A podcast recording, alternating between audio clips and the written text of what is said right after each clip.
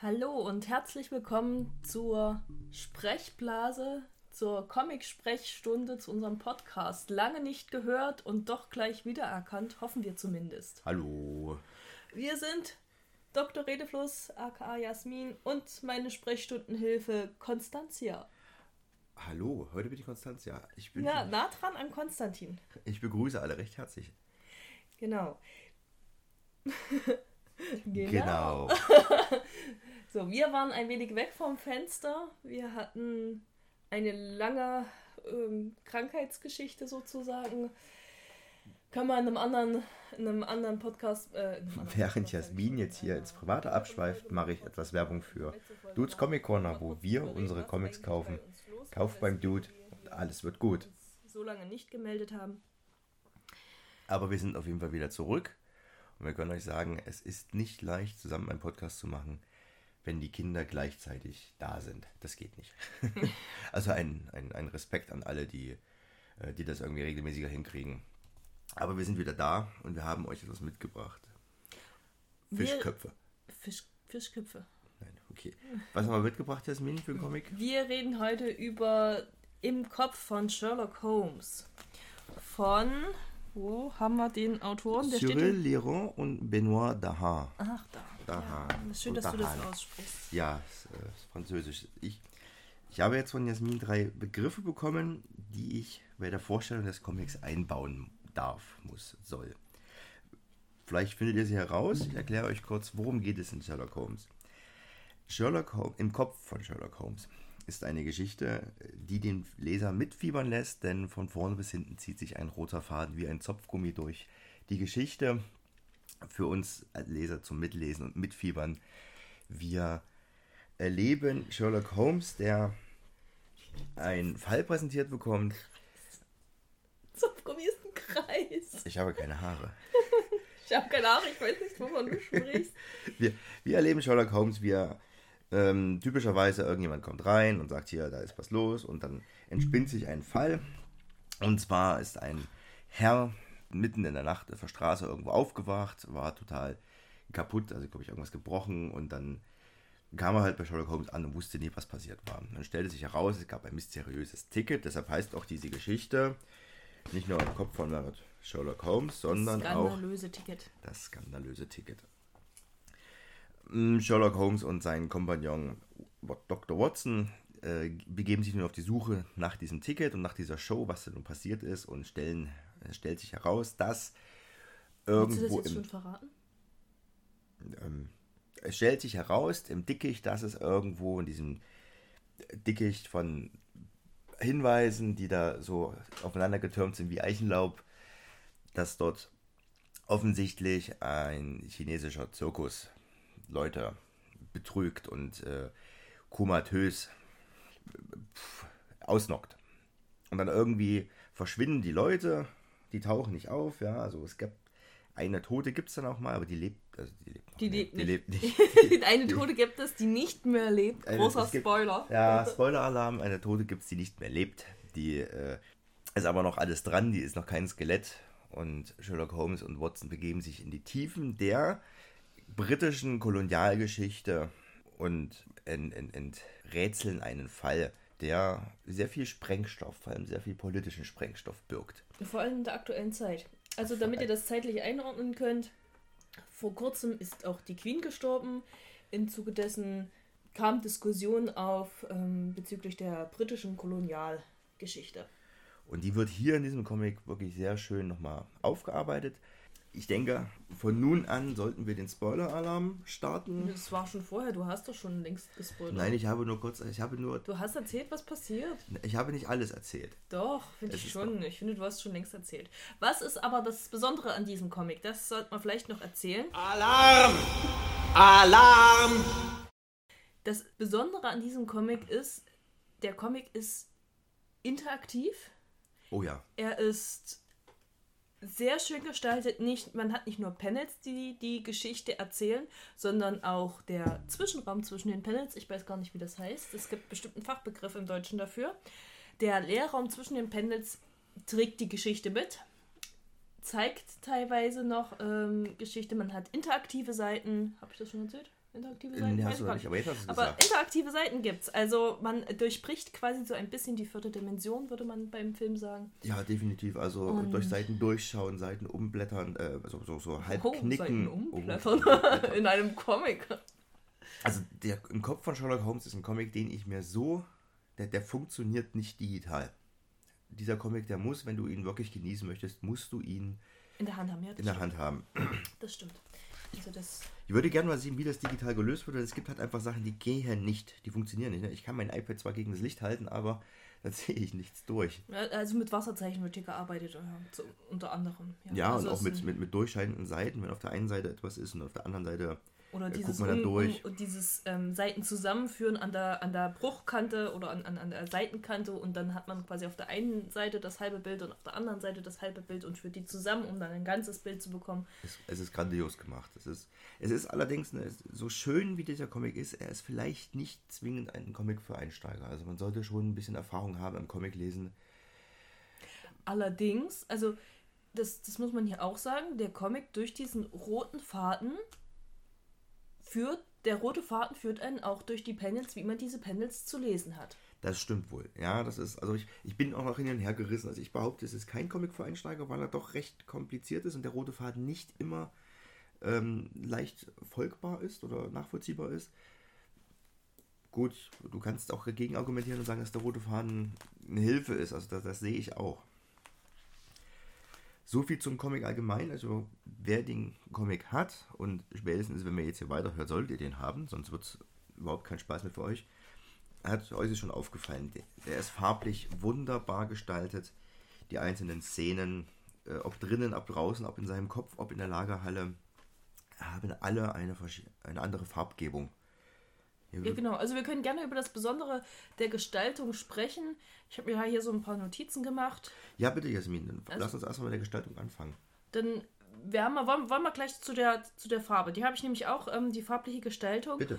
Und zwar ist es so, wie du schon sagtest, einzelne Szenen grenzen sich voneinander ab durch die Farbe. Also man hat zum Beispiel, äh, befindet man sich draußen in der Nacht auf der ersten Seite, das ist komplett blau gestaltet, in Blautönen, weiß und schwarz auch noch dabei, hat so ein bisschen, sieht so ein bisschen aus wie so ein Linolschnitt, wie so ein Druck von der, von der Gestaltung. Ja.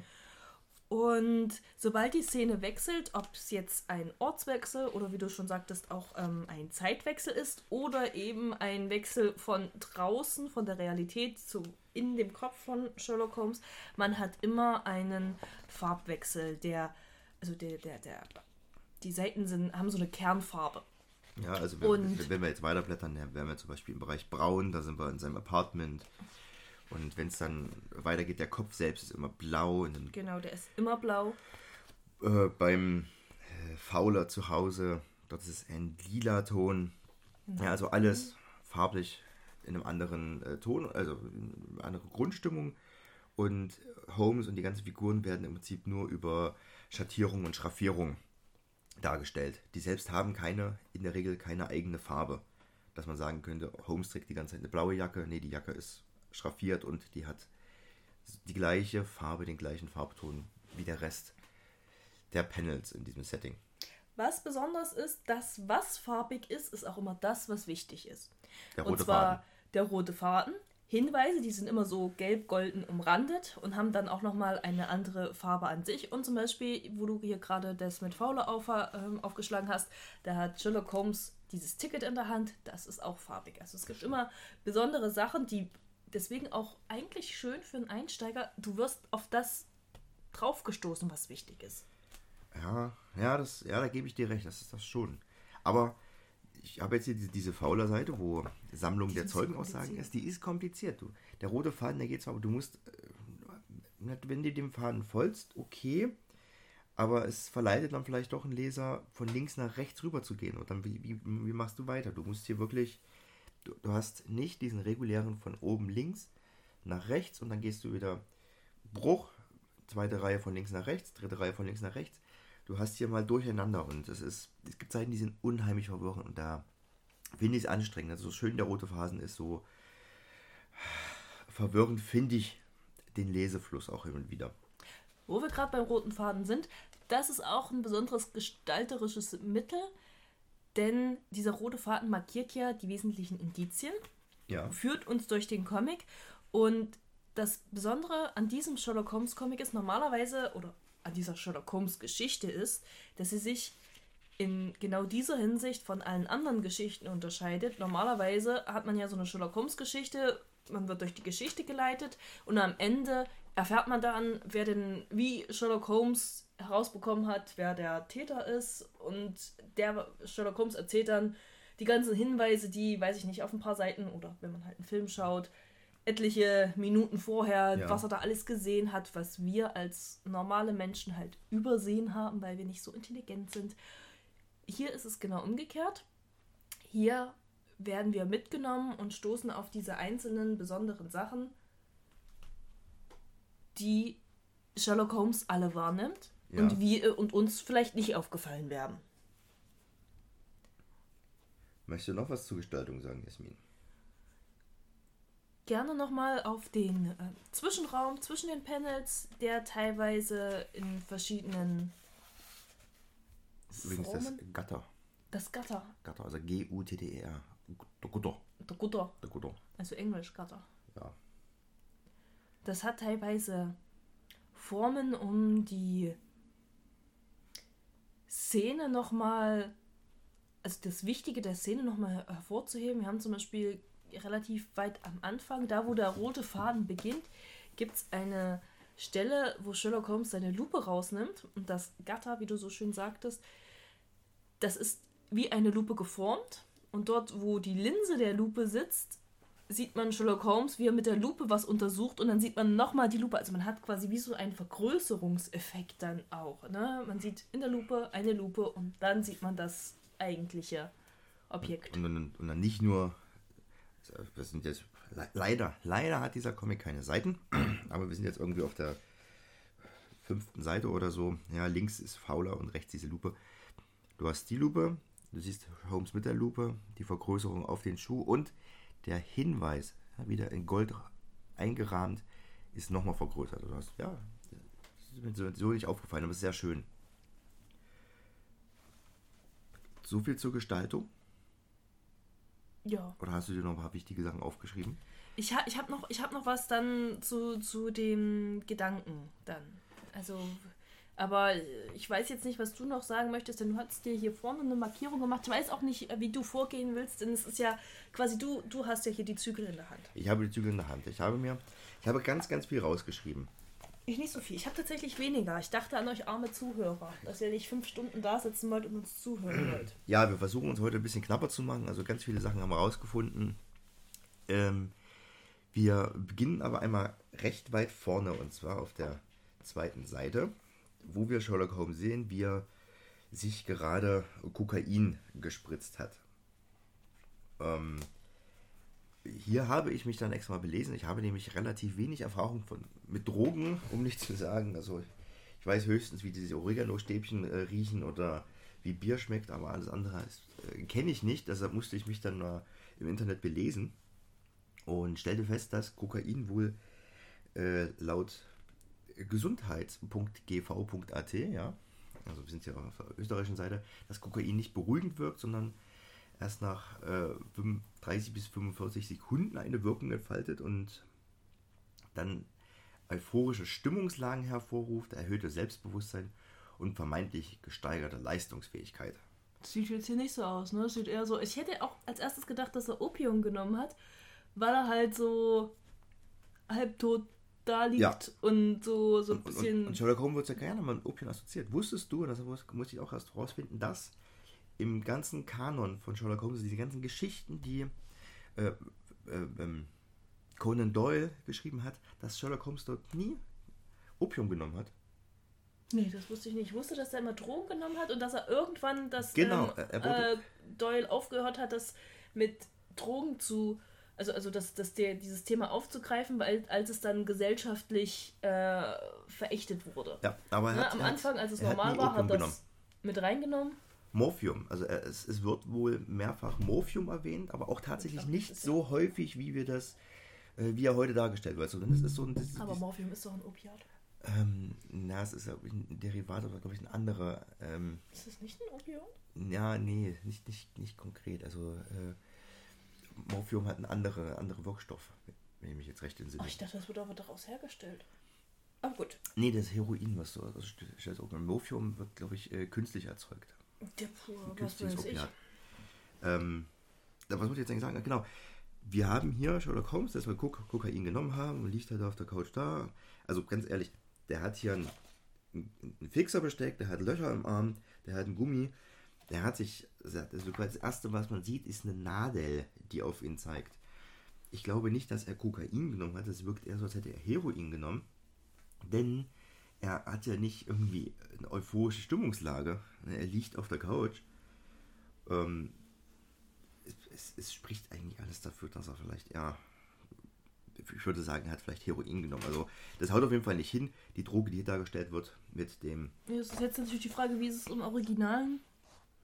Wo ist es vielleicht ein Übersetzungsfehler? Ich meine, dem normalen Leser fällt es nicht. Also dem Äh, ich meine, normalen. mit, mit, mit Verlaub, ich glaube, äh, ob da jetzt irgendwo steht Kokain oder Heroin, das ist, äh, kriegt doch jeder Übersetzer hin. Ich glaube, hier ist vielleicht einfach nur sich gedacht, okay, wir nehmen mal Kokain, ist eine Droge, vielleicht ist da gar nicht so viel drüber nachgedacht worden.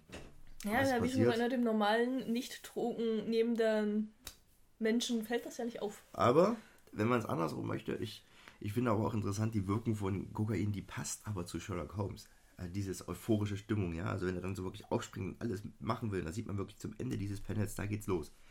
Ja, hat Selbstbewusstsein, so kennen wir Sherlock Holmes. Ja, so wird er immer wieder dargestellt, auch in Filmen und Serien.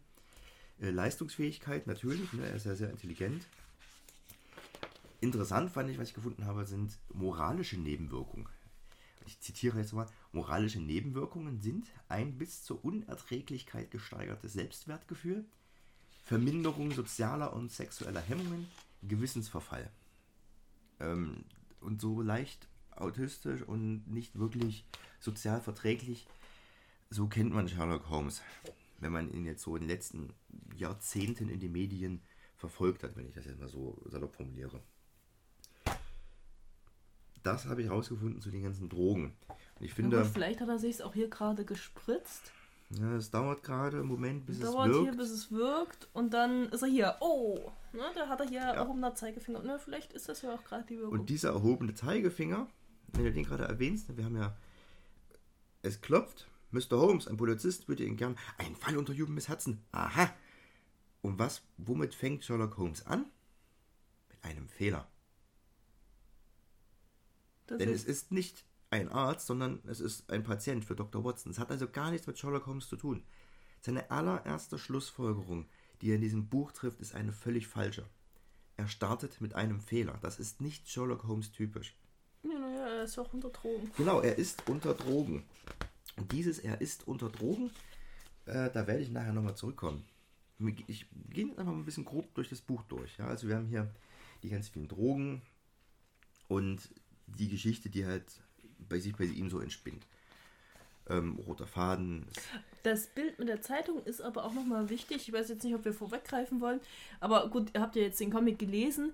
In der oberen Mitte, da wo der Kopf von Watson zu sehen ist, sieht man den Begriff Außenpolitik. Und wenn man dann Und Königin Victoria. und Königin Victoria auch auf zwei gegenüberliegenden Seiten zu sehen, ist relativ wichtig und auch schon der Hinweis für das, was eigentlich später kommen wird, nämlich die Außenpolitik des britischen Königreichs oder des, von Großbritannien mit äh, China. Ja, also wir haben Außenpolitik, ist offensichtlich ein Thema.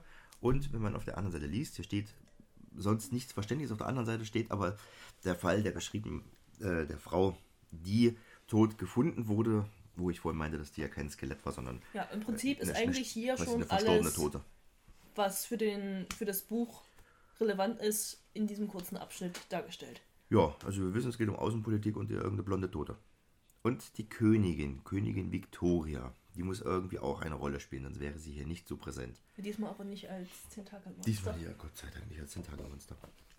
Wir gehen einfach mal ein bisschen weiter, mal zwei Seiten weiter und ich habe mir mal das, das Bild von seinem Kopf rausgesucht. Ich fand das sehr schön. Einfach, es ist das erste Mal, dass wir wirklich in den Kopf von Sherlock Holmes eintauchen. Ja, der namensgebende Part des Buches. Hier finde ich, es ist halt verwirrend. Ne? Du kannst diesem roten Faden folgen, aber gehst du jetzt am Ende, musst du jetzt die Treppe runter oder muss der rote Faden, der geht dann hier ein bisschen los und du müsstest hier eigentlich wieder anders lesen, als der rote Faden ist. Da hast du recht. Und das ist gerade am, am Anfang zum Einstieg für jemanden, der vielleicht nicht ganz so sicher ist in diesem Medium, noch ein bisschen schwieriger. Aber ich, ich mag dieses Bild, weil es voller Sinnbilder steckt. Ja, also der rauchende Kopf. Ja, oben sehen wir die Schornsteine und sein Kopf qualmen und überlegt halt. Dann aber auch, es gibt keinen Zugang. Das ist zwar ein Haus, aber es gibt keinen Zugang. Da gibt es da ein, zwei Fenster, er steigt irgendwo durch die Dachluke ein. Es gibt keine Türen, ja, also wir finden keinen Zugang zu Sherlock Holmes. Er hat keine Augen, keine Ohren. Er hat so etwas wie einen Mund. Und da muss halt die Pfeife dran. Ne? In den späteren Panels hat er Augen. Später kriegt er Augen. Also hier noch nicht. Dies, ja, vielleicht siehst du es halt auch noch nicht, ne? Also in der Skizze nicht. Aber was schön ist, es ist halt ein Querschnitt. Absolut. Es ist auch so schöne Sachen, so Details. Ne? Jetzt ganz hinten in der Ecke ist halt Idee im Hinterkopf. Ja, das ist so dieses Sprichwort auch mal wirklich bildlich umgesetzt. Ist herrlich. Was ich sehr schön finde, ist, dass man sagt im Deutschen Oberstübchen. Du bist nicht mehr ganz richtig im Oberstübchen oder sowas. Wir verwenden das, Ja. den Begriff Oberstübchen, also Dachkammer, als Synonym für den Kopf. Ist das im Englischen auch so, Herr Englischlehrer? Müsste ich jetzt nochmal nachgucken. Also ich habe jetzt bewusst nicht recherchiert, aber ich kann es mir vorstellen, wenn ich das Bild so sehe, dass da... Aber es ist ja kein englischer Comic, es ist ja ein Ist- französischer. Ach so, ein französischer Comic. Deshalb, also, Ah, weil ich weiß ja, nicht, ob gut, ich das ist mit jetzt natürlich englischen. mein Fehler. Ich war jetzt irgendwie, bin jetzt davon ausgegangen, dass es äh, wegen Sherlock Holmes, dass es ein Bitte, Engländer war. sollte jemand von euch ein bisschen Ahnung am Französisch haben, beantwortet uns doch mal die Frage, schreibt uns mal, das möchte ich gerne wissen, ob es sowas wie Oberstübchen äh, im Französischen auch gibt. Ob es da auch so eine Bildsprache gibt für den Kopf. Möchtest du weiter durchgehen oder wollen wir uns mal kurz über die Darstellung von Sherlock Holmes Oberstübchen unterhalten? Oh, wir können gerne mal über die Darstellung von Sherlock Holmes Oberstübchen behalten, wenn wir jetzt einmal hier sind. Natürlich. Was ich sehr interessant finde, ist, es ist ja immer blau dargestellt. Ja. Blau ist ja, wenn man jetzt so die Farblehre anschaut, das ist ja eigentlich immer so eine kalte Farbe. Es ist, ähm, ja, also äh, so ein bisschen rational nüchtern wird das Ganze dargestellt. Ja. In den späteren Panels auch als Maschine. Ne, was ist eine Maschine? Eine Maschine ist analytisch. Eine Maschine ist logisch. Da gibt es halt, Halt die ich sag mal jetzt grob nur schwarz und weiß. Es Eine Maschine ist definitiv kein Mensch, ne? eine Maschine ist kein Mensch, genau. Also, und es ist. Es ist alles so, wie eigentlich auch Sherlock Holmes ist. Rational, es ist nüchtern, es ist, wie ich schon sagte, analytisch. Später wird es dann auch mal so ein bisschen als chemischer Prozess dargestellt, den er Ja. dort äh, vollführt. Es ist also auch wissenschaftlich. Und wenn man auch mal dieses Bild von der Dachkammer im Hinterkopf behält, was wir gerade offen haben, beziehungsweise dann nochmal zurückging zum Cover, wo man das ja auch sieht. Das ist quasi ein Kopf, der oder, oder, oder da- das Dach, was über den Dächern von London zu sehen ist. Er ist quasi überlegen. Er- Erhoben über allen anderen, sozusagen. Ja, sein Kopf, das- mit seinem Kopf ist er definitiv drüber über allen anderen. Er steht, schwebt. Das, äh, ich finde das sehr schön dargestellt. Also diese, ich frage mich eben, ist das jetzt bewusst gemacht worden, um auch diese Überlegenheit von ihm darzustellen? Ich meine, hier dampft es ja auch, ne? Der ganze Denkprozess. Ich, ich finde einfach diese Wahl als Dachkammer irgendwie so treffend und so einfach offensichtlich, aber auch gleichzeitig Und tiefgründig. es greift natürlich auch ähm, etwas auf, was Sherlock Holmes ja von sich selber, der hat ja diesen, was, der Gedankenpalast. Äh, Ja. Das Thema, das, in, in, ich, ich kenne das leider nur jetzt aus irgendeiner von diesen Serienepisoden. Ich, ich kenne es tatsächlich von The Mentalist, aber das ist ja auch so ein Sherlock Holmes Abklatsch im Prinzip. Genau, und äh, ich, ich kenne es aus einer Sherlock Holmes Folge aus hier mit der Benedict Cumberbatch aus der Serie und ich weiß, dass es das, glaube ich, aber auch, weiß nicht tatsächlich, ich glaube, das gibt es auch in, in den Büchern, dass er halt von seinem Gedankenpalast spricht und das ist bei einer, einer anerkannte Methode, wo du deine Erinnerungen quasi archivierst in wie so einer Art Gebäude irgendwo in deinem Gedächtnis. Ja? Und wenn du halt dann abgehst, dann gehst du die Reihe der Bilder und dann hast du irgendwie zehn Bilder an deinem Palast im Flur hängen und diese zehn Bilder erinnern dich jeweils daran, was du kaufen wolltest. Und dann biegst du links ab und dann weißt du, aha, jetzt bist du hier im Badezimmer und dann weißt du irgendwie, welche Sachen du noch putzen musst diese Woche. Oder du geputzt hast, als du 13 warst, keine Ahnung. finde ich sehr schön, dass sie das auch hier direkt über, äh, übertragen haben. Gut, es ist kein Palast, aber es ist zumindest dieses Konzept ist das gleiche. Interessant ist auch, Ja. es ändert sich mit der Beanspruchung. Also bei stärkerer Leistung, wenn es dahin geht, den Fall zu lösen, verwandelt sich das immer mehr in so eine, ich nenne es jetzt mal Dampfmaschine. Also man hat da Zahnräder, es dampft ja, es wird ja angetrieben durch seine Rauchpfeife dann auch später. Also das ist dann fast gegen Ende des Buchs. Und das finde ich sehr interessant, dass es eben ähm, sich die Funktionsweise ändert. Ja, der bei- Kopf ist nicht immer gleich. Ja, bei starker Leistung wird es eben zu einer Maschine, zu einer Denkfabrik. Da reicht eben das, der normale Dachboden mit seinem Archiv nicht mehr aus, sondern da muss eben ordentlich Dampf dahinter. Da muss, da muss Dampf dahinter sein. Ja. Genau. Ich weiß jetzt nicht, ob wir zu weit gesprungen sind, ob das jetzt ein bisschen zu durcheinander war. Dann machen wir mal einen kleinen Schritt zurück. Oder sagen wir mal, nicht auf die Schritt zurück, aber wir gehen auf die Bremse. Dann gehen wir auf die nächste Seite. Du hast die Gest- Gestaltung von seinem Kopf. Und dann greifen wir jetzt mal auf die ganze Gestaltung des Sherlock Holmes. Auf der nächsten Seite. Das erste Mal, dass wir eine Karte haben. Auch das passiert immer wieder in Geschichte. Wenn ein Ortswechsel stattfindet, finden wir eine Karte von London. Eine vermeintlich alte Karte, auf der der rote Faden dann durchgezogen ist und wir den Weg von Sherlock Holmes durch London und Umgebung verfolgen können. Hier sehen wir Watson, Holmes und Fowler. Und schaut sie euch an, die drei. Was ist dein erster Eindruck, wenn du die drei Menschen hier anschaust? Naja, Unter- Unterschiedlicher können die nicht sein. ja, ja, natürlich, aber auf der anderen Seite, ja, warum sind sie unterschiedlich? Der eine hatte gerade einen Unfall, hat ein gebrochenes Schlüsselbein, ja, da würde ich auch scheiße aussehen. Ja, aber das, das finde ich hier an der Stelle. Watson läuft hinten, der sieht noch relativ menschlich, also wirklich ganz normal.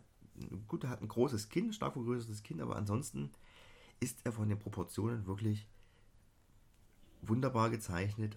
Nicht, äh, nicht irgendwie groß als Karikatur, sondern wirkt wirklich einfach normal. Ja, ein ganz normaler Durchschnittstyp. Realistisch. Holmes mega hager, kantig, also der, der wirkt zu schmal. Ich glaube nicht, dass also das Kinn ganz spitz, die Nase riesig und spitz. Er wirkt für mich karikaturmäßig überzeichnet. Ja, bewusst sicherlich, natürlich. Ähm, eine Karikatur seiner selbst. Und dann haben wir Fowler. Und er wirkt einfach nur lächerlich, weil er sieht halt mit dem, einge dem Arm, den haben sie in eine Schlinge gelegt, da hat drüber den Mantel. Das ist auch noch Der so, ihm so viel zu groß ist, es ist auch nicht sein Mantel, es ist irgendein Damenpelzmantel und dann läuft er irgendwie so ge, Ja. geduckt, gebückt. Also sieht aus, als hätte er riesen Brüste. Also der, der wirkt lächerlich. Wobei er sowieso von der Zeichnung her seltsam aussieht. Ja. Da, äh, zu dem Zeitpunkt, als es ihm besser geht, beziehungsweise gibt es, glaube ich, auch eine Szene, wo er in der Vergangenheit ist, wo man ihn mal kurz sieht, glaube ich.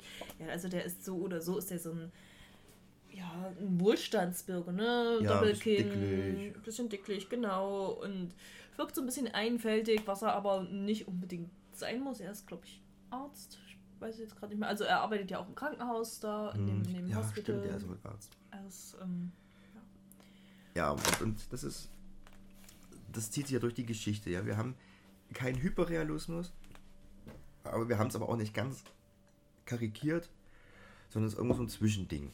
Ja, die sind, die sind etwas entfremdet, die Personen, die Menschen, aber sie sind noch nicht an dem Punkt, dass sie so extrem sind, dass wir sagen, man findet keine, keinen Bezug mehr dazu. Ich würde sagen, wir gehen mal zur nächsten Szene. Lass uns mal umblättern. Das ist jetzt.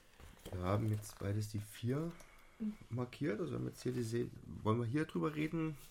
Also, ähm, wir sind jetzt ein bisschen weiter gesprungen ähm, Donnerstagabend, 6. November. zu der Zeit, wo Sho Holmes. Sho Sherlock, Holmes. Der Holmes. Sherlock, nee, Sherlock Fowler ist er jetzt. Sich in Fowler hineinversetzt. Genau, der ist bei dem zu Hause. Auch hier wunderbar grafisch oben dargestellt. Er versetzt sich hinein. Wir sehen die Figur von Sherlock Holmes, gleiche Pose, in den Umrissen von Fowler drin. Also wirklich hineinversetzt in die Person. Ich habe das hier markiert, weil man hier schön die Farbgebung sieht, die einen so ein bisschen durch das Bild führt.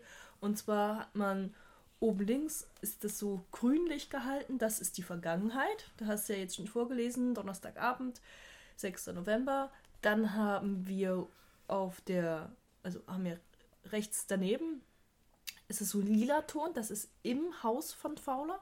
Und dann darunter ist in der Straße vor dem Haus von Fowler, das ist so gelblich-golden gehalten. Und wenn man mal dann äh, schaut, in der Sherlock Holmes, äh, der steht dann vor der Tür und die Tür ist dann so lila, schattiert. Also man weiß, okay, wenn er da jetzt reingeht, das ist dann das Lilane. Also Da sieht man auch auf der nächsten Seite oben rechts äh, das Panel ganz links. Da ist äh, Holmes auf der Treppe ins Haus hinein. Drin ist alles lila. Draußen ist alles gelblich.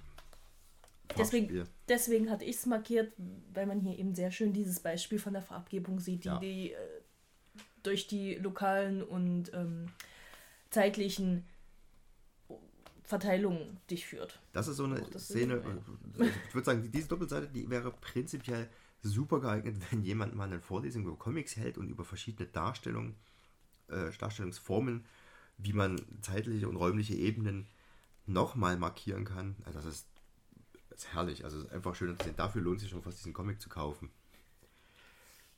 Aber wir wollen, glaube ich, mal von der Gestaltung wieder ein wenig weggehen. Denn ich habe jetzt gar nicht viel mehr dazu. Also die Farbe ist halt das, was hervorsticht. Und die Figuren. Ich würde dann jetzt mehr auf den Inhalt gehen, Jasmin. Wenn du da Dann nicht noch geh was mal, hast. geh mal mehr auf den Inhalt. Also ich habe jetzt, meine Kernaussage ist dann, kommt dann weiter hinten, wo es dann ja richtig in die Tiefe geht mit dem Comic. Zu der eigentlichen Handlung von Sherlock Holmes, die jetzt hier vorne ist, habe ich gar nicht so viel rausgeschrieben, weil für mich da jetzt gar nicht so viel Interpretationsspielraum war. Da gebe ich dir recht. Also es ist hier wirklich eine ganz klassische Sherlock Holmes Geschichte. Es gibt so ähm, Stellen, wo ich sage, wow, ist halt schön umgesetzt. Also ich pick jetzt nur mal als, als Beispiel hinaus, äh, heraus ähm, eine Seite, pardon, eine Seite, wo er das erste Mal über den, den chinesischen Antagonisten redet, vermeintlich chinesischen Antagonisten. Das ist ein bisschen weiter hinten. Es gibt rechts gibt's eine Karte von East London und das Ganze befindet sich quasi im Krankenhaus, wo er mit einem anderen Arzt spricht. Mit einem Kollegen von Fowler. Genau, danach geht er in seinen Kopf wieder zurück und danach sieht man ihn, wie er, äh, die, die Kopfansicht ist von vorne und da drinnen sieht man dann den Chinesen. Und für mich fand ich hier sehr bemerkenswert, dass der Chinese, das alles wurde so als Theater, also ich meine, es geht letzten Endes um eine Inszenierung, ein Theaterstück, das ja hier als Vorwand genutzt wird, um die Leute auszusuchen, auszuwählen für dieses Vorhaben des Chinesen. Hier wird das nochmal verdeutlicht, indem das ein Theaterstück, ein Puppentheater ist, aber es sind auch Marionetten und für mich ist das so ein bisschen eine Unterfütterung des Charakters von Sherlock Holmes. Für ihn ist das ja alles ein Zeitvertreib. Für ihn ist das ja ein Spiel. Also er macht das ja Es um ist ein sich. Rätsel. Es ist ein Rätsel. Es ist also das, was wir vielleicht zu Doku machen würden oder uns ein schwieriges Buch schnappen zum Lesen, lö- lö- löst er solche Fälle. Und ich finde, das unterstreicht es wunderbar. Für ihn ist das ein Spiel. Das sind seine Marionetten, das sind seine Puppen, die lässt er tanzen und die müssen sich halt so bewegen, wie das seine Logik sagt. Entmenschlicht allerdings auch zum einen die Opfer. Ja, man sieht hier einen von den Das ist Fowler. das Das ist, ist, glaub ich- das ist, Ach, Fowler. das ist Fowler sogar.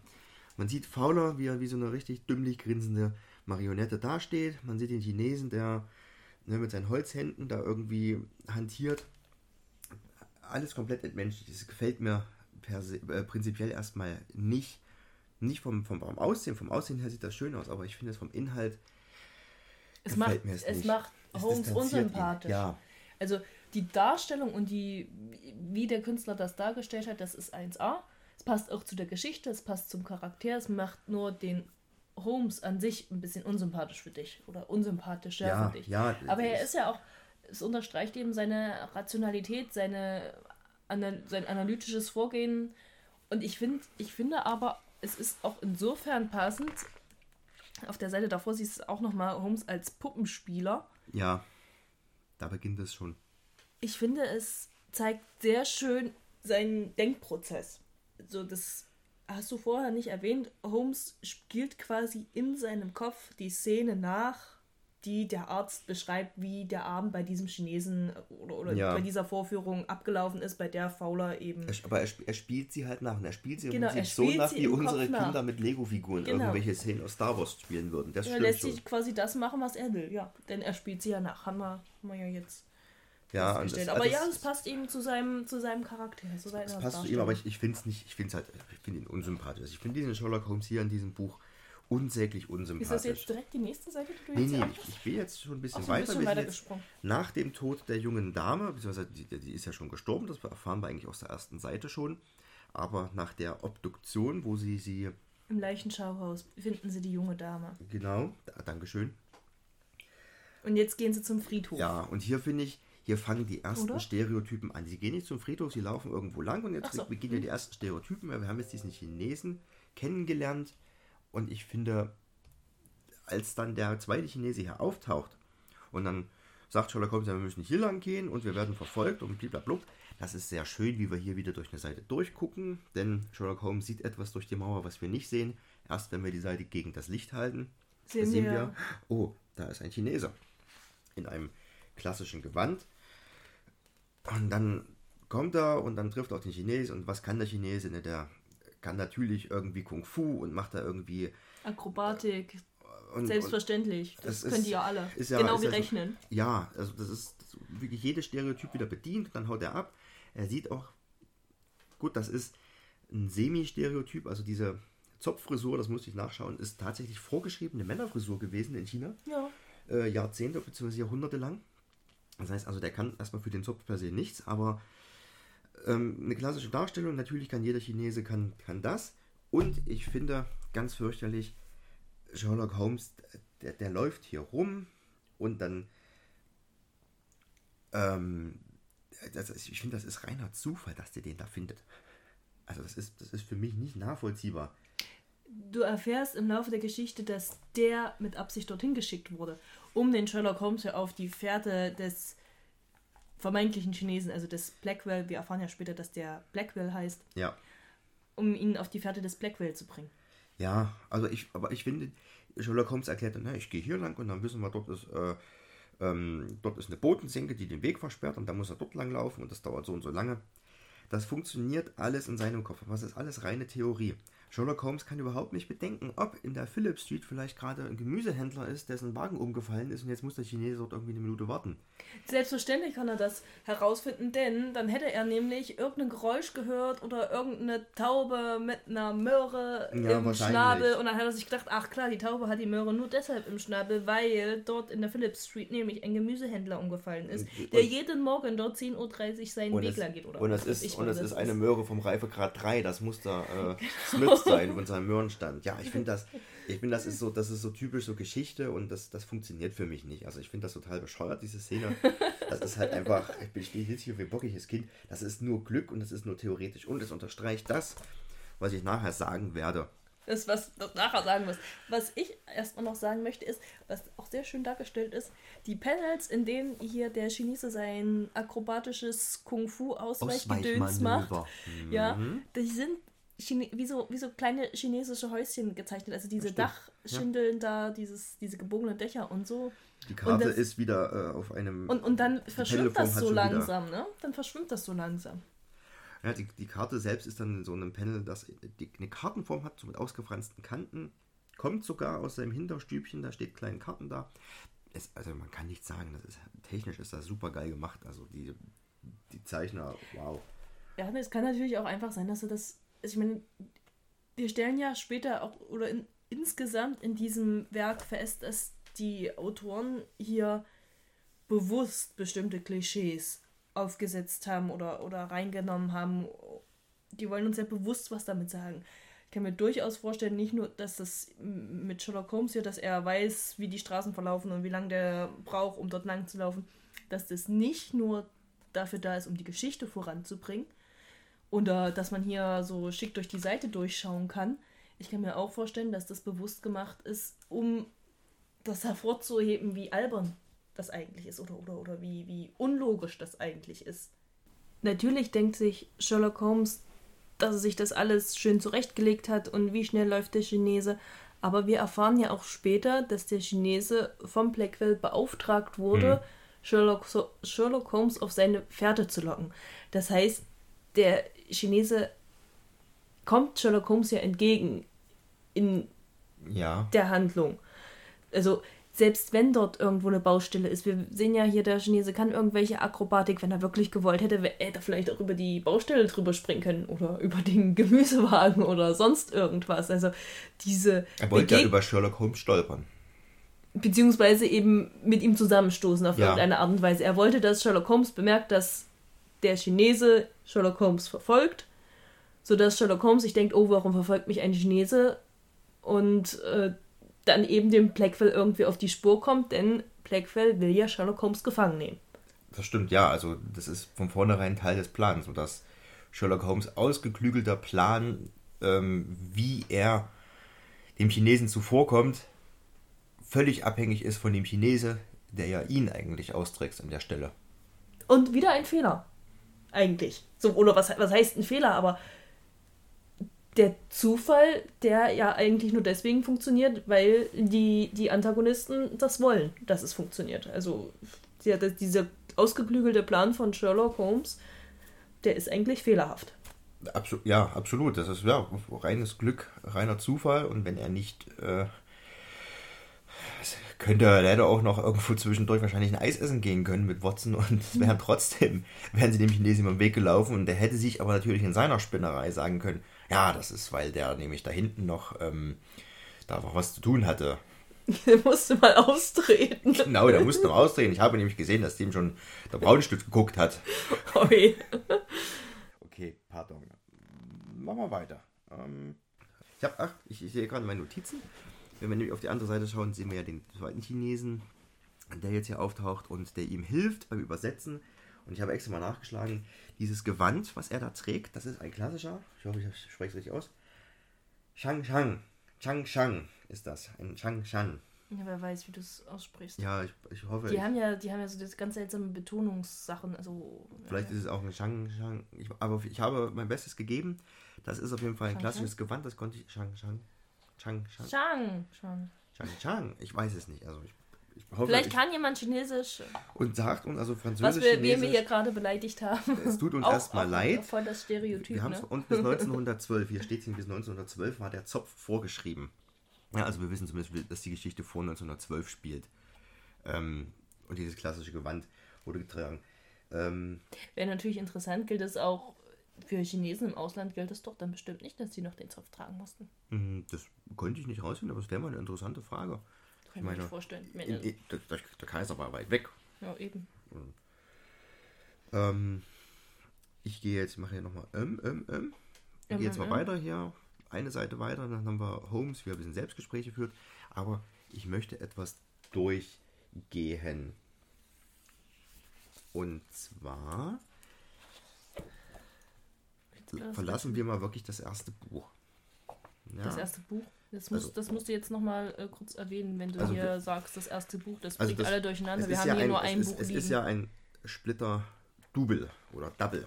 Ja, es sind ja eigentlich zwei Bücher, die in einem zusammengefasst Siehst du, das wurden. ist mir gar nicht vorher aufgefallen. Ha, so habe ich, so aufmerksam habe ich dieses so Buch gelesen. nicht aufmerksame Lesung. Ja. Ähm, und bevor wir hier rausgehen, kurz vor Schluss haben wir nochmal den Kopf von Sherlock Holmes unter die ganzen Opfer vom East End im Verzeichnis der Beschreibung.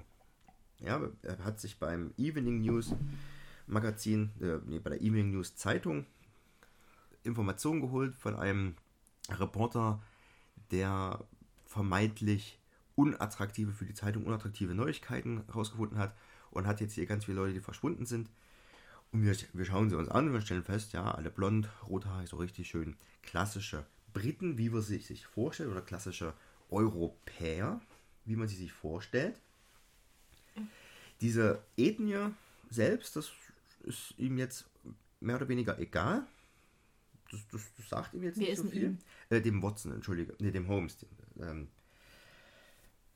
Wenn wir dann auf die nächste Seite gehen, sehen wir von diesem Kopf und den Leuten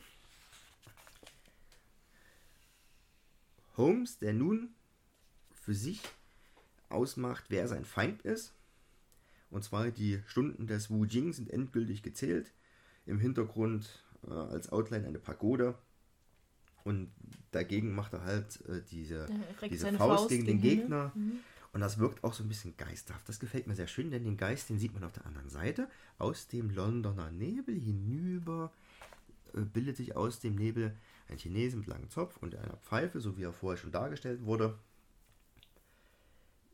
Dieser Qualm, dieser Dunst erinnert mich an den Qualm und den Dunst, der schon ganz zu Anfang der Geschichte auftauchte.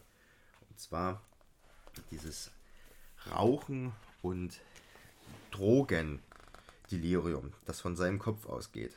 Auf der zweiten Seite ganz in grün. Es ist nicht gleich, aber es erinnert mich daran. Jetzt muss ich aber noch mal kurz zurückgreifen. Was ich jetzt nicht verstanden habe bei deiner Schlussfolgerung oder bei dem, was du hier erzählen möchtest. Sicherlich ist das eine schöne Darstellung, aber was du, du fingst an mit den, mit den blonden Menschen. Hast du da jetzt noch irgendeinen Zusammenhang dazwischen? Oder, oder war das jetzt einfach nur ein. Also du fingst ja an, deine, deine Schlussfolgerung ähm, da, damit, dass du über diese, diese Szene gesprochen hast, wo er sich die blonden Menschen, die entführt wurden, anschaut und dann eben quasi in seinem Kopf abspeichert. Ähm, ja, ich wollte sagen, dass, dass ihm halt ausschließlich Blonde und dazu ein paar Rothaarige. Ja, das hat er abgespeichert. Ist ihm aber relativ egal, willst du damit Ja. sagen. Also die Fälle von den entführten Menschen, das ist für ihn einfach nur ein weiteres Indiz und nicht so, dass er jetzt, wie vielleicht jemand anders, oh nein, eine ganze Familie wurde dort entführt. Ja, das sind, das Ne, sind für das ihn nur Personen und auch ähm, für ihn Sind kein, also sind, sind die halt. Haarfarbe. Die Haarfarbe ist für ihn interessant. Ja, also nicht die Person an sich, sondern es ist halt einfach nur, Nee, aber dieses, Entrücken, ne? es ist, Ja. ein, ist ein Hinweis, er sieht die, er sieht die Leute, genau, aha, es ist ein Indiz, mehr ist es nicht. Es ist nichts dahinter. Es ist eben keine Familie für ihn, sondern es ist einfach nur vier Figuren mit blonden Haaren, sozusagen. ja, Alles klar. Das wollte ich nur noch mal herausheben, denn ich konnte dir jetzt nicht so ganz folgen. Das war alles so sprunghaft gerade. ähm, ja, pardon. Das erste Kapitel sozusagen ist abgeschlossen, das erste Buch. Genau, da hat man auch dann noch das mal zweite schön Buch. in dem, was, was du jetzt hattest auf der letzten Seite, sieht man quasi alle wesentlichen Indizien noch mal aufgelistet. In, wie, in so einem Regal in seinem Kopf. Es ist ja wieder blau hinterlegt, also ist es in seinem Kopf. Und der rote Faden zieht sich weiter. Das Rätsel das Ganze lösen, Eintrittskarte Teil 2. Mm, Hier springe ich zur Musik, also er kämpft und ja, ich mach mal, die, die, die Geschichte geht jetzt einfach ein bisschen voran. Ich habe mal kurz recherchiert zu Caprice Warte, Nummer warte, 24. warte, warte, du machst hier schon wieder ja, ganz, ich ganz... springe, aber das, ja, sag, es passiert nicht allzu viel. Nee, du musst ja aber wenigstens den Leuten erzählen, wo du bist. Und zwar für die Leute, die das kennen. Holmes ist jetzt kurz davor, das Rätsel zu lösen. Er fängt deswegen an, Geige zu spielen, denn beim Geigespielen und auch beim Rauchen kann er sich am besten konzentrieren und trägt jetzt quasi seine ganzen Indizien zusammen. Und die sind hier sehr schön dargestellt, nämlich der rote Faden bildet Notenlinien und auf diesen Notenlinien, die Noten sind dargestellt, es sind seine Indizien als Noten dargestellt. sogar wu- wunderbar durchnummeriert von der allerersten bis zur letzten.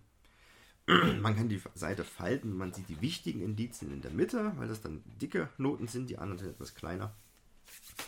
Das soll mich aber gar nicht interessieren. Für mich war interessant, warum spielt er Caprice Nummer 24 in A Minor für Violine von Niccolo Paganini. Können wir das mal kurz vorspielen? Hast du es zufälligerweise Ich rausgesucht? würde es gleich mal rausspielen. Aber vorher sage ich dir, was das Besondere ist. Und Ich höre. und zwar, dieses Stück gilt gerade in der Violine als eines der schwierigsten überhaupt.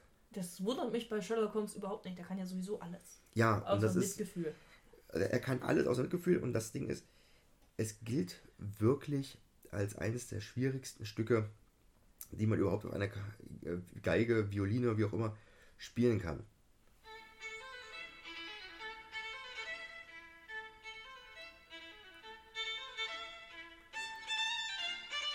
Also, das Das ist aber ein bekanntes Stück, ja. Also ich habe das schon gehört. Ach, sehr schön. Warum das jetzt so schwierig ist, kann ich als Nicht-Violinspieler nicht nachvollziehen, aber ich glaube, die Wechsel sind schnell. Und jetzt hören wir es.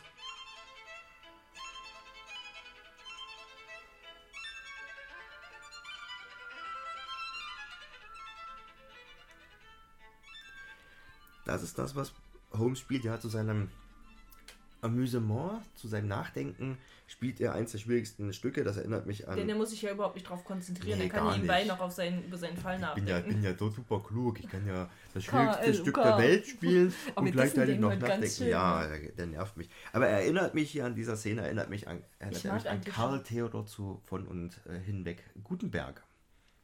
Weißt du warum? Warum? Weil der auch Violine spielt? Nein, äh, auf die Frage, womit sich Karl Theodor von Gutenberg sich die Zeit vertreibt, hat er irgendwann mal gesagt, dass er zwischen den Sitzungen im Auto gerne altgriechische Texte liest und übersetzt. Ach so, ja, natürlich. Und ich dachte mir damals, ich habe gerade Griechisch gelernt, dachte ich mir so, du Angeber, als ob.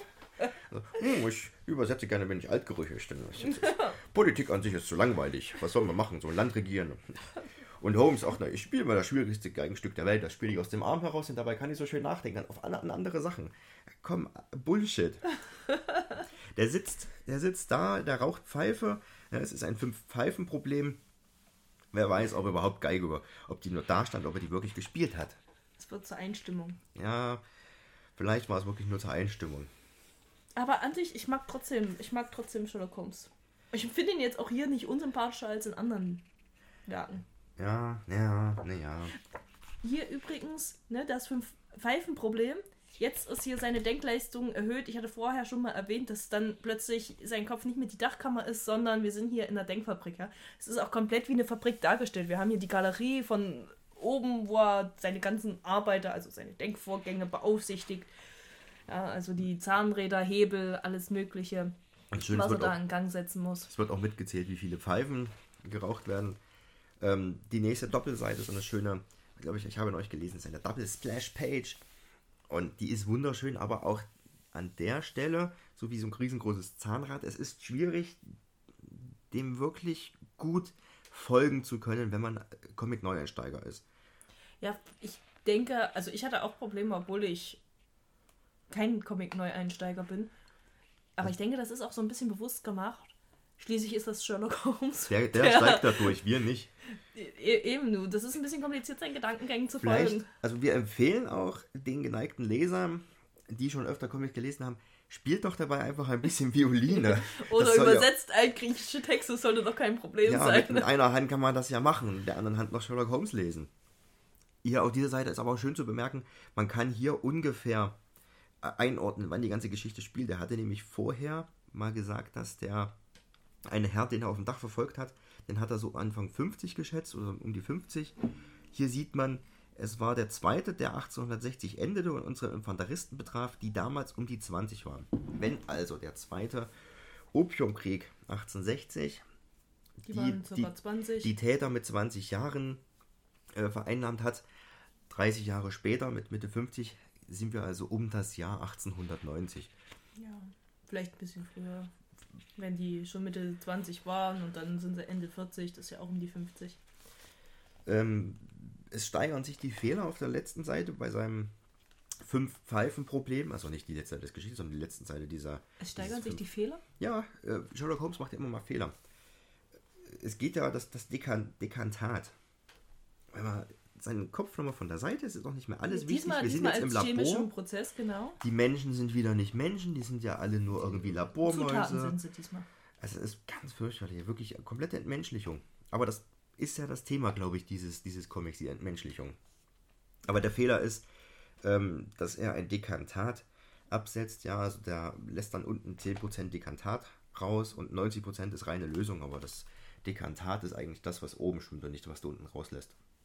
Musste ich extra nochmal nachgucken. Ich bin jetzt nicht so firm in Chemie, aber äh, das konnte ich nach, nachvollziehen, dass dann Dekantat wohl das ist, was oben schwimmt und unten ist quasi die Restmasse.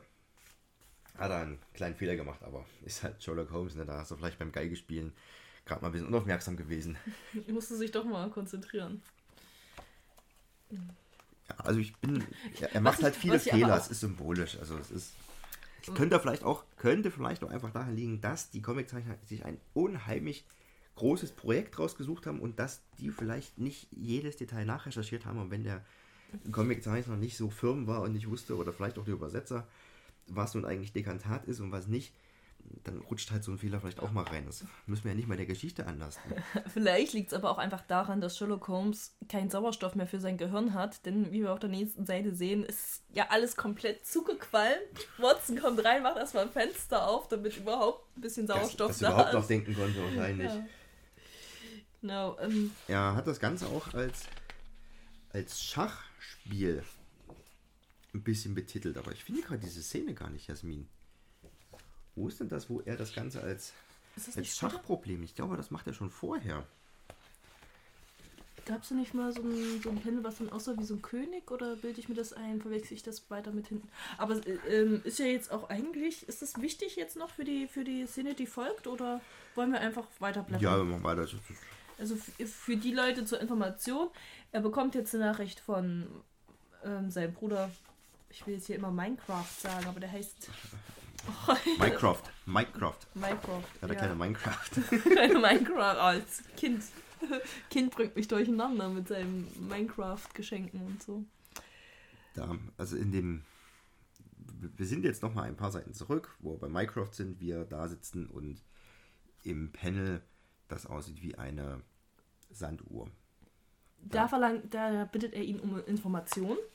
Die erhält er dann, nachdem er sein Fünf-Pfeifen-Problem da ge geraucht hat. Und daraufhin geht er dann zu einer Vorstellung von dem Blackwell, wie wir dann erfahren. Das ist nämlich Englisch für Wujing, was chinesisch ist für schwarzer Brunnen. Black Well. Für diejenigen, die Englisch nicht so gut können, Well ist der Brunnen, Black heißt schwarz.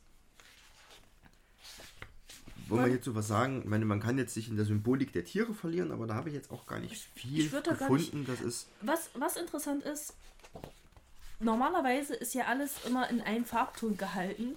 Hier diese Vorstellung, die ist tatsächlich ein bisschen bunt. Also zwar ist das Theater in so einem Rotton, aber sobald man dann die Bühne anschaut, das ist golden, die Laternen haben ihre einzelnen Farben, die Tiere haben ihre einzelnen Farben. Das finde ich, könnte man noch, also habe ich ja jetzt gerade erwähnt, ja stimmt, das ist tatsächlich die bunteste Szenerie in der ganzen Geschichte. nicht ganz. Es kommt eine, die auch nochmal bunt ist, die ebenfalls mit Blackwell zu tun hat. Ich bin gespannt. Ja. So, dann gehen wir mal weiter. Dann sehr schön hier dargestellt die Straßenlaterne, wo die Panels drin sind. Die zwei verfolgen jetzt quasi den, den Blackwell oder wollen zu den entführten Personen gelangen. Aber Zwischendurch geht reißt der etwas rote. Faden. Genau.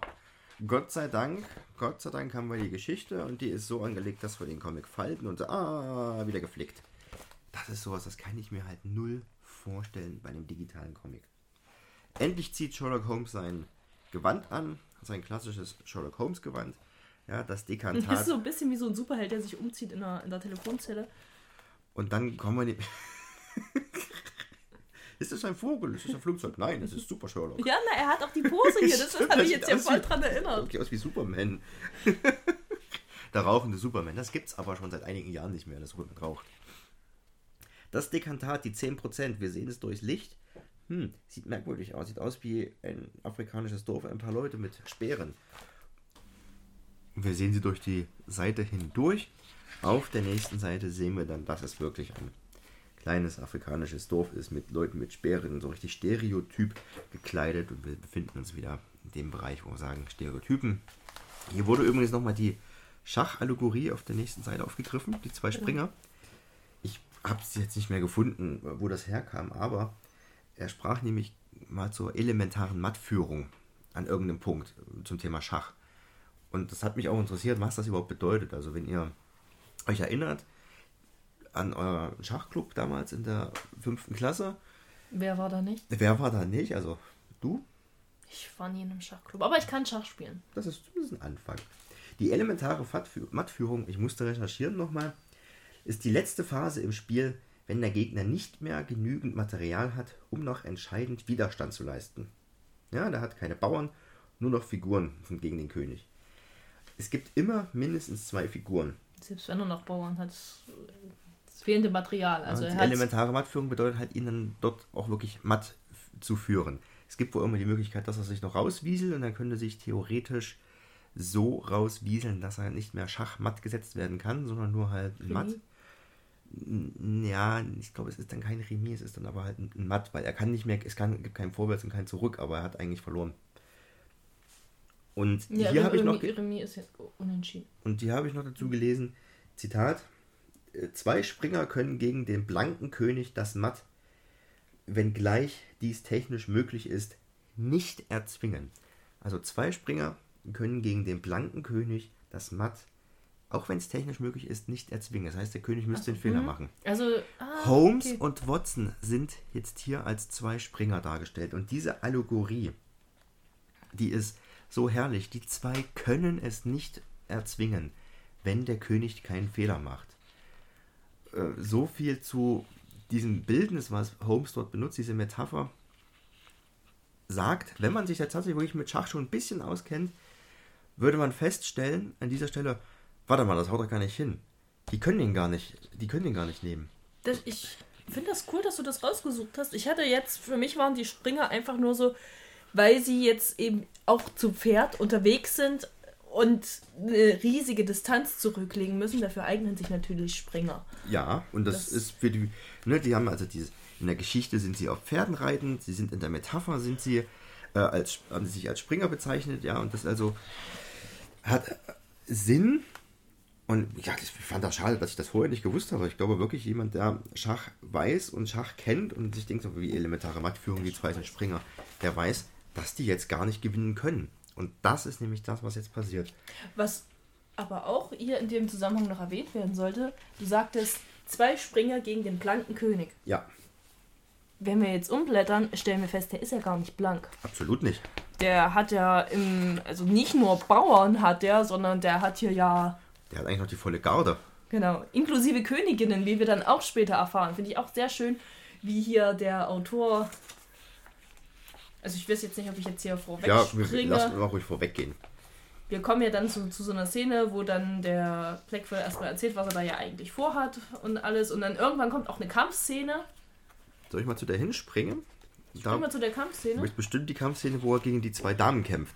Ja, ja, der hat die. hm, Das, jetzt bist du zu Bin ich weit. zu weit? Aber ich weiß nicht, ob wir jetzt so prinzipiell. Ach ja, das ist die schöne Seite. Rechts macht es Blam und es gibt eine Explosion und links haben wir Kämpfe. Wie so ein Filmabstreif ist das. Stimmt, das sieht aus wie eine Filmrolle. Und der, vorher hat Sherlock Holmes die Frauen als. Also er zählt die Gegner an, an einer Stelle. Und stimmt, die Frauen zählt ja gar nicht mit. Genau, und die harmlos, Harmlos. steht da. Stimmt, sechs weiblich, harmlos. Und Gar dann, obwohl er ja eigentlich wissen müsste als Schachspieler, dass die Dame eigentlich, Und obwohl er ja jemand. hat's der ja voll drauf. Meine, er ist super klug. Meine, guck mal, er kann ja durch Wände durchgucken und wissen, wenn jemand irgendwo hier, wenn die Taube mit der Möhre fliegt, wo, wo der Gemüsehandel Das ist der steht. Titel für die Folge, wenn die Taube mit der Möhre Wenn fliegt. die Taube mit der Möhre fliegt. Ja, das ist eine sehr gute. Dankeschön, das ist eine schöne Idee. Wenn die Taube mit der Möhre fliegt, das weiß er alles, aber die Frauen sind für ihn völlig egal. Damit hat er nicht gerechnet, dass chinesische Frauen Kampfkünste können. Oder überhaupt Frauen. Er geht ja von den englischen Frauen aus. Ja, wahrscheinlich. Also, Und schlussfolgert, dass wenn englische Frauen das nicht können, dann können das chinesische Frauen auch nicht. Also Und er macht wieder Fehler.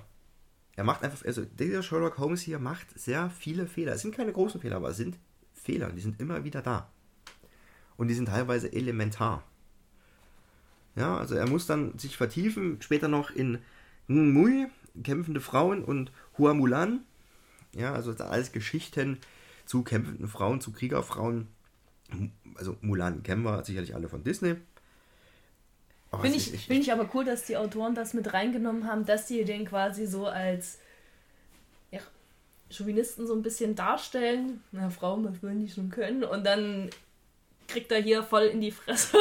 Absolut, also die, die, die zwingen ihn im Prinzip dazu, zum Äußersten zu greifen. Also wenn, er hätte es auch weglassen, die Autoren hätten das auch weglassen können. Die Geschichte wäre auch ohne, also wäre da auch ohne das ausgekommen, dass da überhaupt Frauen drin vorkommen. Also die sind jetzt hier bewusst eingearbeitet worden, um diese darzustellen, dass Frauen sehr wohl sich wehren können. Finde ich sehr schön, dass er das gemacht hat. ich der- denke, also kann, kann vielleicht auch auf die Rolle der Frau in der chinesischen Gesellschaft nochmal einen anderen Blick werfen.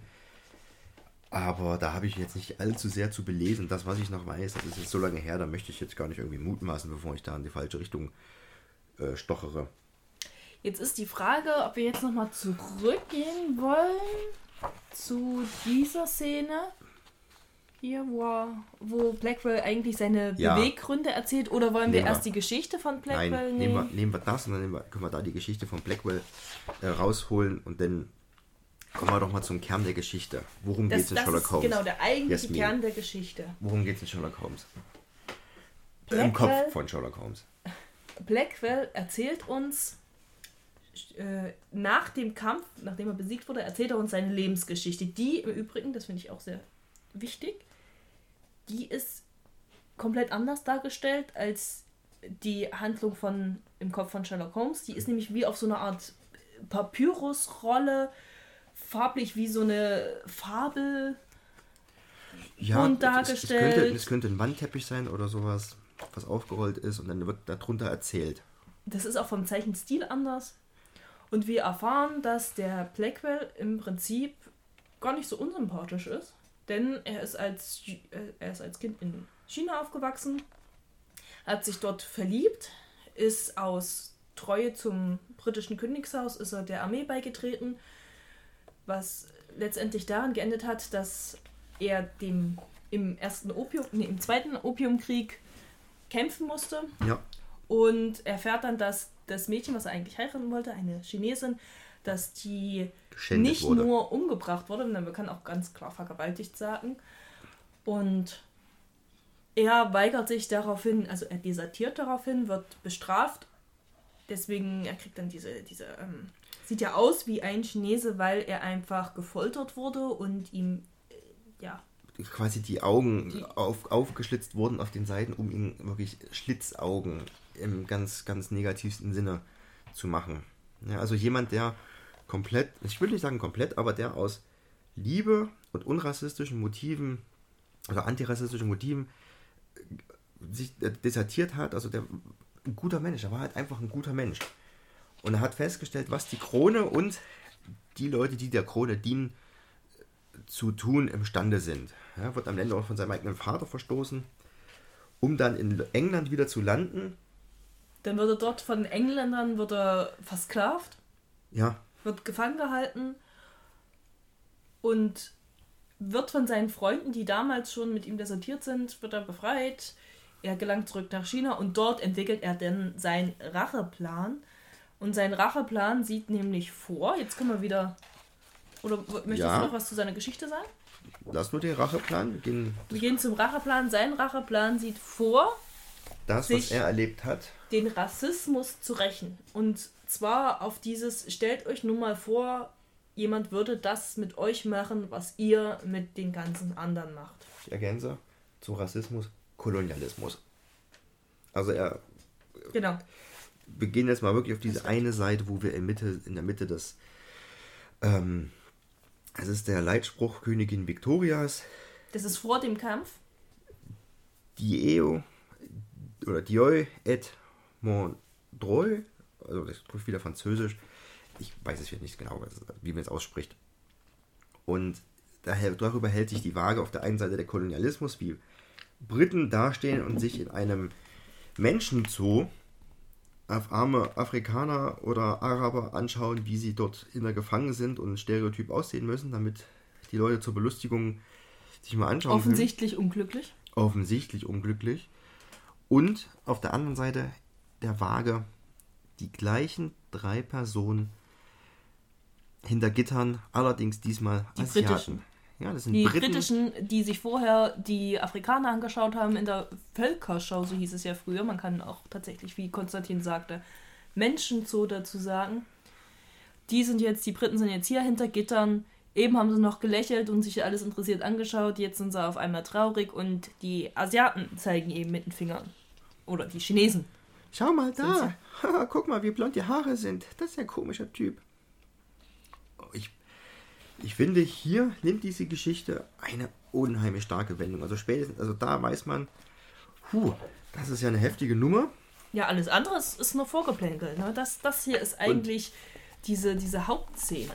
Und auch in der Geschichte, die ähm, Blackwell erzählt. Da gibt es dann ein, ein Panel. Nee, was ich möchte gar nicht, das kann man gar nicht Panel sagen. Ist ja alles, also Figur, unter Figur 9. Die Szene unter Figur 9. Dort sehen wir Anthropology Exhibition. Ja, er sieht also auf der anderen Seite der Straße, sieht er ein paar Afrikaner in traditioneller afrikanischer Kleidung, die halt gerade durch die Gegend gekarrt werden, vermeintlich durch England, um halt dort ausgestellt zu werden, so wie er als Wu Jing, als der Chinese mit den blauen Augen dort eingesperrt ist, auch durch die Gegend gekarrt wird. Also hier kann man auch nachvollziehen, warum er so einen Hass schiebt. Also die, diese Identifikation mit den anderen ist ihm viel, viel näher als mit seinem Er vermeintlichen Volk. Er möchte sich auch Briten. nicht als Brite sehen, denn die Briten haben ja seine Geliebte oder seine, seine Frau. Sie haben ihm das genommen, was er, was, was er geliebt hat. Und er, er ist kein Brite mehr, er ist jetzt das, was sie aus ihm gemacht haben. Und ist es aber auch mit vollem, vollem Einsatz. Er ist jetzt ein, vielleicht kein Chinese, aber ein Anti-Brite. Und ein, Ein kompletter.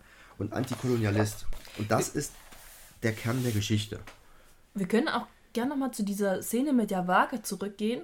Die ist sehr eindrucksvoll, denn was ich auch sehr schön finde, also ich weiß jetzt nicht ganz genau, was dieser Leitspruch bedeutet. Dieu, äh, Dieu ist bestimmt der Gott, Gott und, und, mein äh, Droit.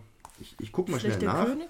Jedenfalls, Sherlock Holmes steht vor seinem Bücherregal. Das ganze Bücherregal ist erschüttert von dem, er selbst ist erschüttert offensichtlich von dem, was der Blackwell ihm erzählt. Denn Sherlock Holmes ist ja jemand, der sehr analytisch denkt, der sehr logisch denkt. Natürlich hat er, wenn du ganz offensichtlich drauf schaust, warum sind die einen Menschen, sollten die mehr wert sein als die anderen Menschen? Also, wenn, wenn du Ich- nur ich den rein logischen Schluss suchst oder das se- sehr objektiv betrachtest, sind die gleichwertig. Und Aber- das erschüttert ihn nämlich, dass das mit dass diese Schlussfolgerung widerspricht dem, was er eigentlich gelernt hat. Nämlich auf der einen Seite von diesem Bücherregal, was auch wieder im Kopf von Sherlock Holmes ist, sieht man primär Bücher, die pro-britisch sind, pro-britischem Königshaus. Eben wie zum Beispiel Patriotismus mit der kleinen britischen Fahne oder Empire mit einem Bild von der Königin und überhaupt noch ein Buch mit einer Krone drauf. Aber auch zum Beispiel die Bibel, die ja den ihm oder den Briten, die haben das ja als gottgegebenes Recht ausgelegt, über die anderen zu herrschen oder die Spruch. anderen zu versklaven. Spruch ist nicht umsonst Dieu et und da steht direkt drüber. Und es ist ja auch direkt neben den Briten, also neben der einen Waagschale, wo die Briten sich die Afrikaner anschauen. Und auf der anderen Hälfte der Doppelseite, ne, das ist ja auch so schön, dass die dass durch diese Doppelseite auch gleichzeitig physikalisch geteilt ist. Und Ja. auf der anderen Seite der Doppelseite in diesem Bücherregal sind vermehrt moralische und ethische Aspekte drin, wie zum Beispiel eben äh, Menschenrechte und äh, Gleichheit und Gut und böse und äh, soziale Gerechtigkeit auch. und das bringt ihn total ins Wanken, dieses, dieses Miteinander aufwiegen. Wer, wer hatte nun recht? Das, was ich eigentlich gelernt bekomme, von Kind auf gelehrt bekommen habe, oder was mir eigentlich mein eigener Verstand, mein eigenes Herz sagt. Schlussendlich rettet er sich ja nur dadurch, dass er hier das Buch mit dem Tod in der Hand hält und sagt, na hier, du hast doch jemanden umgebracht, deswegen bist du der Böse. Was aber auch Blackwell im Endeffekt wieder sagt, ja, das war ein Versehen, wollte ich eigentlich gar nicht. War gar nicht meine Absicht. Also diese Darstellung, dieses, diese, dieses Widerspiegeln von dem eigentlichen Konflikt zwischen dem, was man gelehrt bekommen hat, dem, was die Bibel einem gibt, dieses Recht über andere zu herrschen und seinen eigenen moralischen Werten ist ja wunderbar dargestellt. Das erinnert mich tatsächlich an etwas, was ich in der Schule mache. Dieses steht ja drüber Codex Morales Britannica, also britische Moralvorstellungen. Wie jeder Mensch natürlich äh, verschiedene Moralvorstellungen hat. Die hat Sherlock Holmes, die hat dann dementsprechend aber auch Blackwell oder auch die Queen jetzt in Vertretung des Empires, auch wenn sie hier nicht dargestellt ist. Und das, was Sherlock Holmes als Brite, als getreuer Gefolgsmann der Königin an Moralvorstellungen mitbekommen hat, geraten hier wirklich auch bildlich ins Wanken. Die Säulen, die zittern, das sind keine klaren Linien, das ist alles schön in Wellenform, das alles im Zittern, also seine Moralvorstellung geraten, und das ist ja auch wieder ein Sprichwort, was ja hier in dem Buch häufig gemacht wird, Sprichwörter umgesetzt in Bilder, die geraten wirklich ins Wanken. Und diese Moralvorstellungen äh, lassen sich für ihn nicht, das bringe ich Schülern bei, nicht immer miteinander vereinbaren. Und er ringt mit sich selbst und überlegt nun, okay, gut, äh, was wiegt jetzt natürlich mehr? Wiegt äh, das Königreich, wiegt das Empire mehr oder wiegt die, die, die, wie steht so schön, Human Rights steht unten schön, die Menschenrechte, wiegt das denn mehr? Denn die Menschenrechte gelten natürlich für alle Menschen gleich. Und wie du sagst, am Ende hat er natürlich nur ein Gefühl, Zitat, Tod. Denn Tod ist letzten Endes den Wert des Lebens, das ist ultimativ. Also des britischen Lebens. Nein, das Wert allen Lebens. Prinzipiell gilt du sollst nicht töten, in jeder Religion immer. Natürlich haben es jegliche Religionen oder Gesellschaften immer wieder geschafft, das irgendwie auszuheben, indem man einen Teil entmenschlicht. Ne, der Brite sagt, naja, du sollst dich töten, aber das sind ja nur äh, Sklaven oder äh, das sind ja nur Afrikaner. Früher hat es der Römer gesagt, ja, das sind ja nur Sklaven. Äh, Im 20. Jahrhundert waren es in, waren es in den USA nur die Schwarzen, in Pakistan oder nee, in Indien sind es teilweise nur die, die Sikhs. Ja, man kann immer einen Grund finden, die anderen zu entmenschlichen und dann diesen Wert nicht mehr auf die anwenden zu müssen. Siehe Holocaust. Und Sherlock Holmes rekurriert aber, wie du schon festgestellt hast, auf diesen ultimativen Wert und das ist Tod. Und das geht natürlich, also das nicht den Wert Tod, Leben das Nehmen des Lebens steht natürlich moralisch ganz über allem. Hast du jetzt verstanden, was ich meine, Jasmin? das, das, Leben, äh, das Nehmen des Lebens steht moralisch über allem. Ich, ich hoffe, das, das, ich das, hoffe, dass niemand dieses Zitat genau so rausschneidet. Ich möchte, warte, ich, äh, dass das Nicht-Nehmen des Lebens steht über allem. Das Leben steht über allen. Okay, ja, danke. es spiegelt das wieder, was heute, der heutige Zeitgeist, Gott sei Dank, äh, begriffen hat, dass es natürlich ein komplettes Unrecht war. Wir hatten ja schon gesagt, die Queen ist gestorben erst vor kurzem, als wir diesen Podcast aufgenommen haben. Sie liegt jetzt unter der Erde. Und mit ihr ist nicht nur die Trauer, sondern auch die Aufarbeitung des ganzen Kolonialreichs ja. wieder hochgekommen. Und äh, Viele mit Vorwürfen, warum müssen wir jetzt darüber reden? Die arme Frau, die hat doch gar nichts gekonnt, die hatte doch überhaupt politisch ja, aber, gar keine Macht. Aber man hat die letzten Jahre, Jahrzehnte nicht darüber geredet. Es gibt immer einen Grund, nicht über etwas zu reden, aber in Australien stehen die Leute auf der Straße und sagen, nee, wir wollen nicht mehr unter dem äh, im, Commonwealth sein, wir wollen nicht mehr den englischen König jetzt als Herrscher, äh, nee, als, oh, Staatsoberhaupt, als Staatsoberhaupt haben.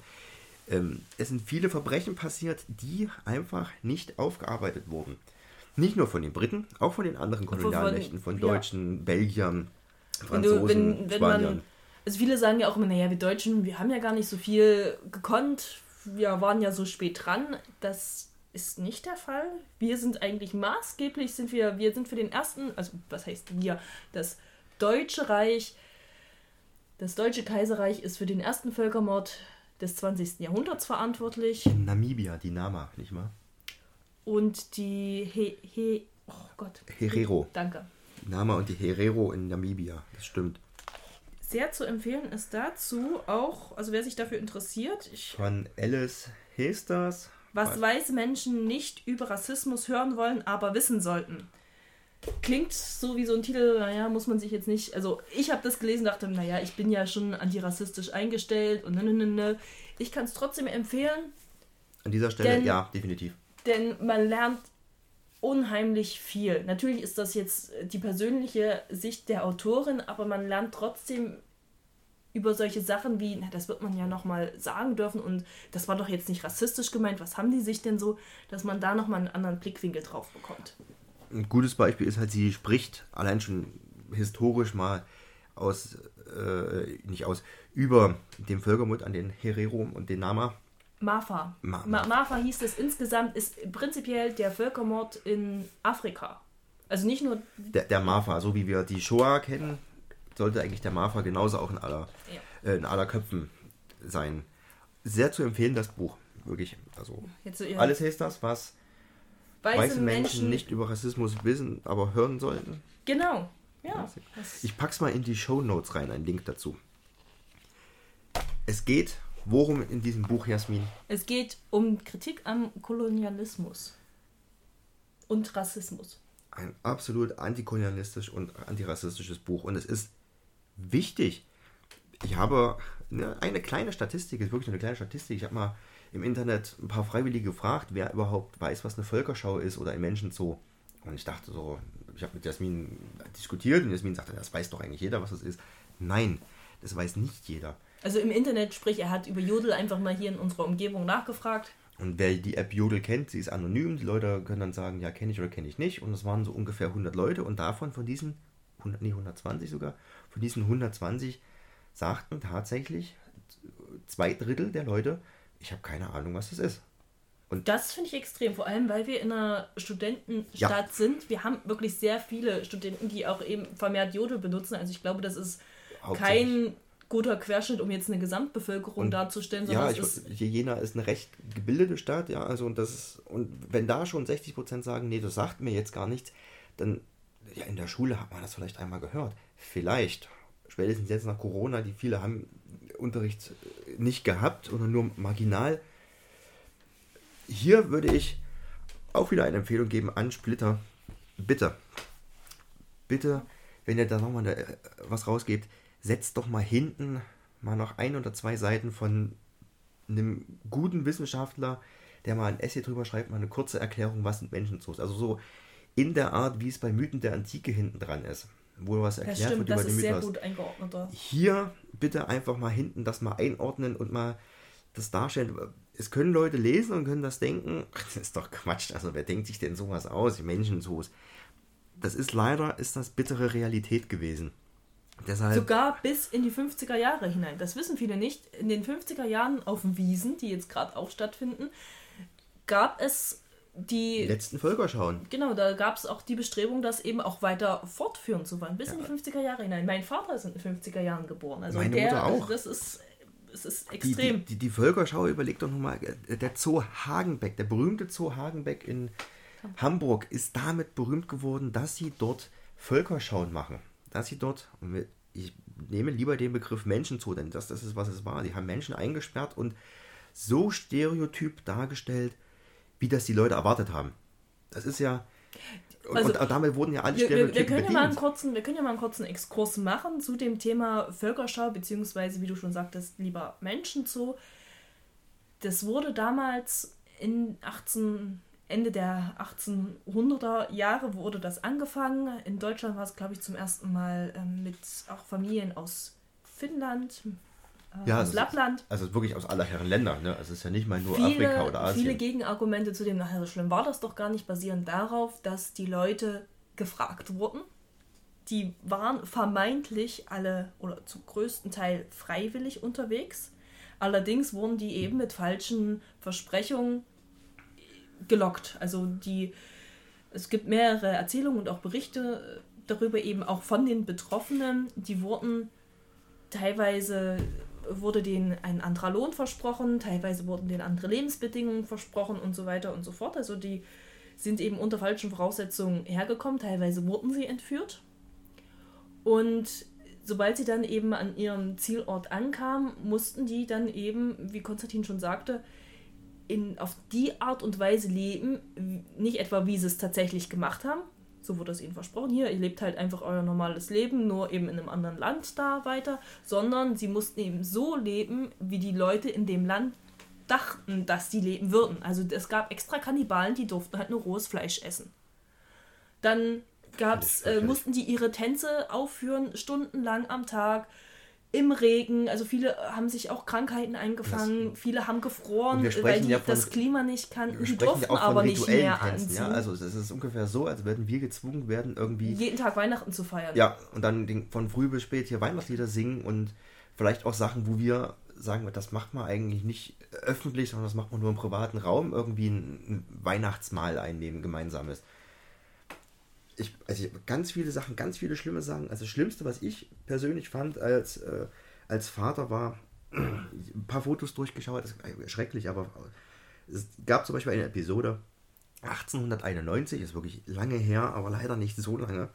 1891 bei der Weltausstellung in Chicago. Da hat man einen kleinen Jungen, ich würde ihn jetzt schätzen vom Bild her vielleicht ein Jahr, anderthalb. Ein kleiner asiatischer Junge, den hat man in ein Gehege gesetzt und dann wurde der wurde dort ausgestellt und wurde halt, Leute konnten vorbeigehen und sich diesen kleinen asiatischen Jungen angucken. Also und er war halt in einem Käfig, wie so Hühner in einer. In, in und, und da, da, sitzt halt ein Junge, es gibt ein Foto, es ist, es ist halt ein Kind, das einfach da sitzt, stundenlang alleine von Leuten angegafft. Der muss Angst gehabt haben, wie Sau. Also wenn ich mir überlege. Nur fremde, nur fremde Stimmen. Dieses Foto hat dann Gott sei Dank, Gott sei Dank die Resonanz ausgelöst, die es auslösen musste. Die Leute haben sich darüber aufgeregt und haben gesagt, also das geht sogar zu weit für uns. Ähm, das wurde dann eingestellt das finde ich auch sehr wichtig, dass du das ansprichst, denn schon zu der damaligen Zeit gab es enorme Gegenbewegung. Ich habe zum Beispiel hier rausgesucht äh, Indienschau in Berlin. Die, das war eine riesige, auch ja. ein riesiges Spektakel und schon damals wurde zum Beispiel vom Verein der Inder in Zentraleuropa darauf hingewiesen, dass die Darstellung ähm, von dem Volk, äh, nämlich die, das indische Volk befinde sich auf dem Niveau von Tieren. Würden Deutsche in Indien so ausgestellt, wäre die Regierung dagegen vorgegangen. Das ist die Kernaussage dessen. Das ist, glaube ich, auch ein Zitat aus der Zeitung. Und das trifft auch den Inhalt des Comics auf den Punkt.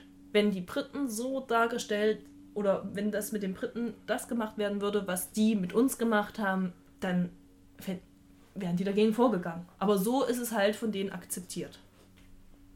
Ich das ist der Kerninhalt der Geschichte.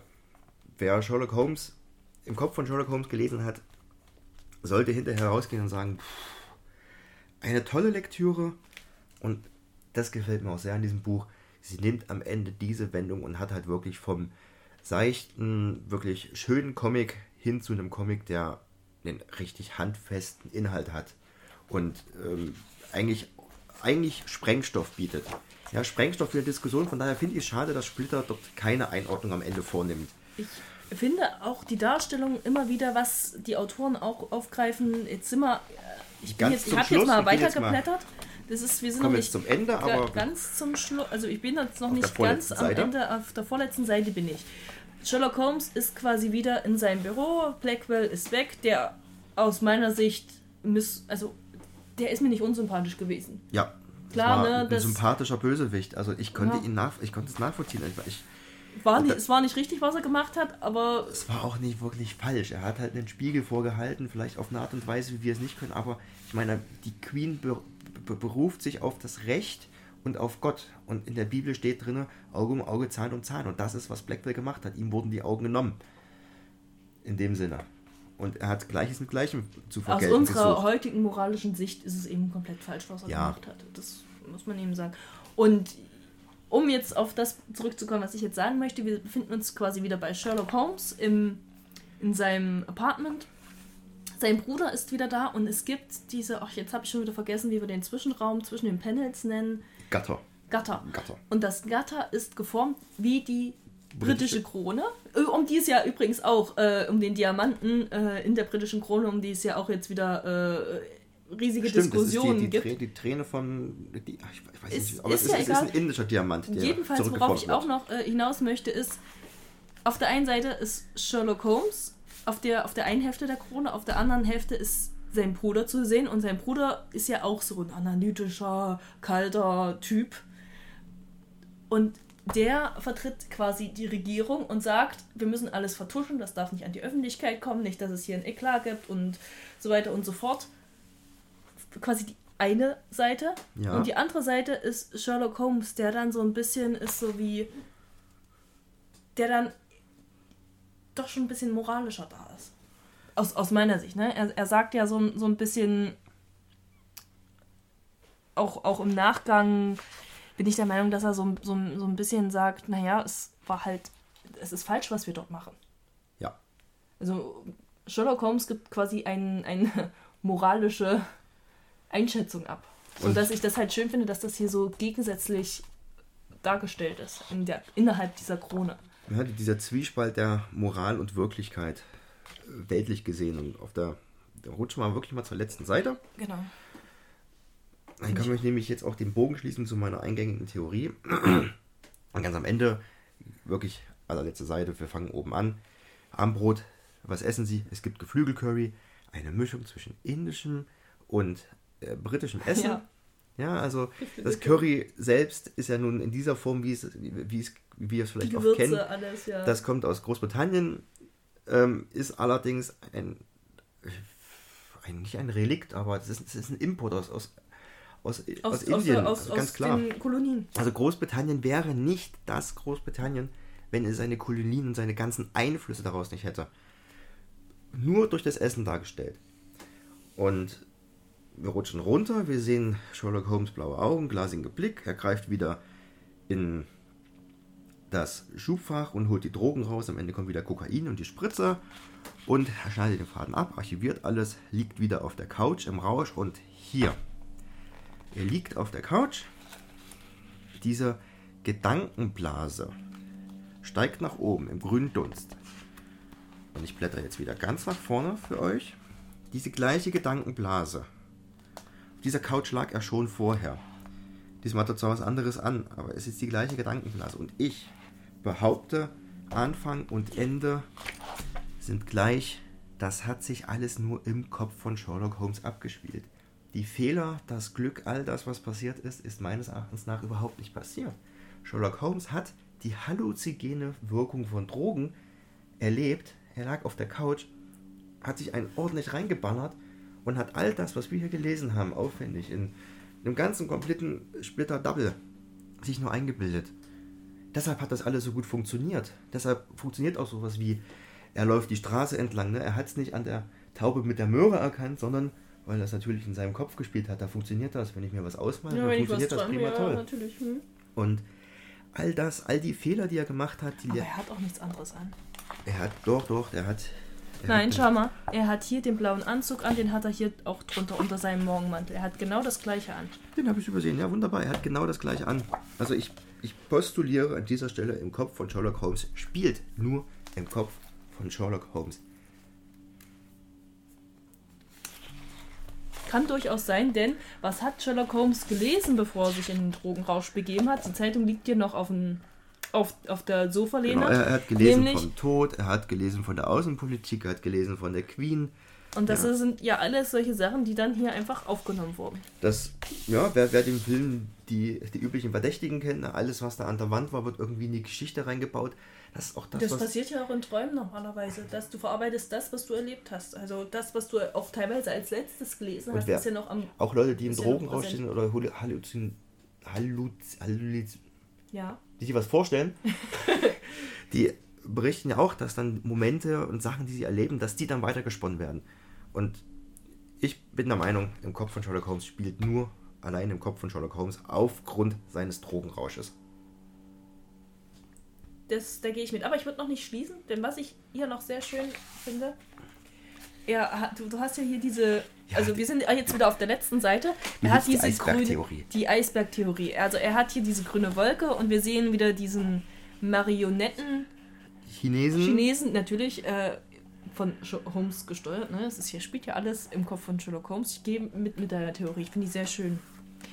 Und dieser Chinese befindet sich auf der Spitze des Eisbergs.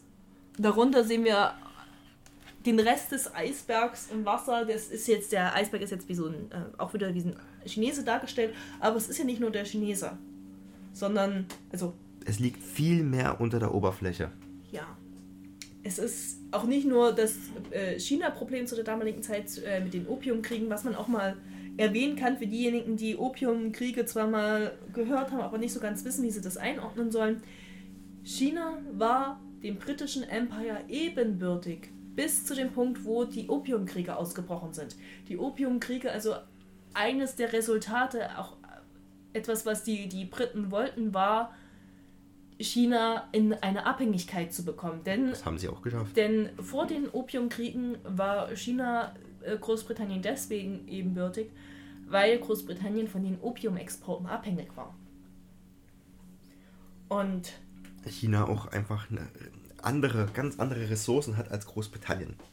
es ist also wichtig auch für den, für den Comic zu verstehen, dass diese, diese, diese Rache oder, oder dieses Bedürfnis der Chinesen innerhalb dieses Buchs auf ihr Recht wiederzuerlangen, ist eben ja, es ist verständlich insofern, dass die waren eben, bis vor kurzem waren die noch ebenbürtig, saßen am gleichen Tisch und, und teilweise sogar äh, oberhalb des britischen Empires mhm. quasi erhaben.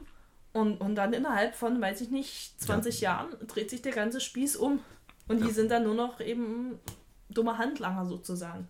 Wurden da, ja, wurden da auch wirklich durch Drogen reingebracht. Das ist das, ist ja was, was Sherlock Holmes auch passiert. Ne? Der ist eigentlich mächtig, aber durch Drogen wird er halt entmachtet. Und deswegen funktioniert auch der Comic. Die könnten, konnten ja schlecht irgendein ähm, afrikanisches Volk nehmen, weil die eben schon die ganze Zeit in der Sklaverei drin waren. Und ja.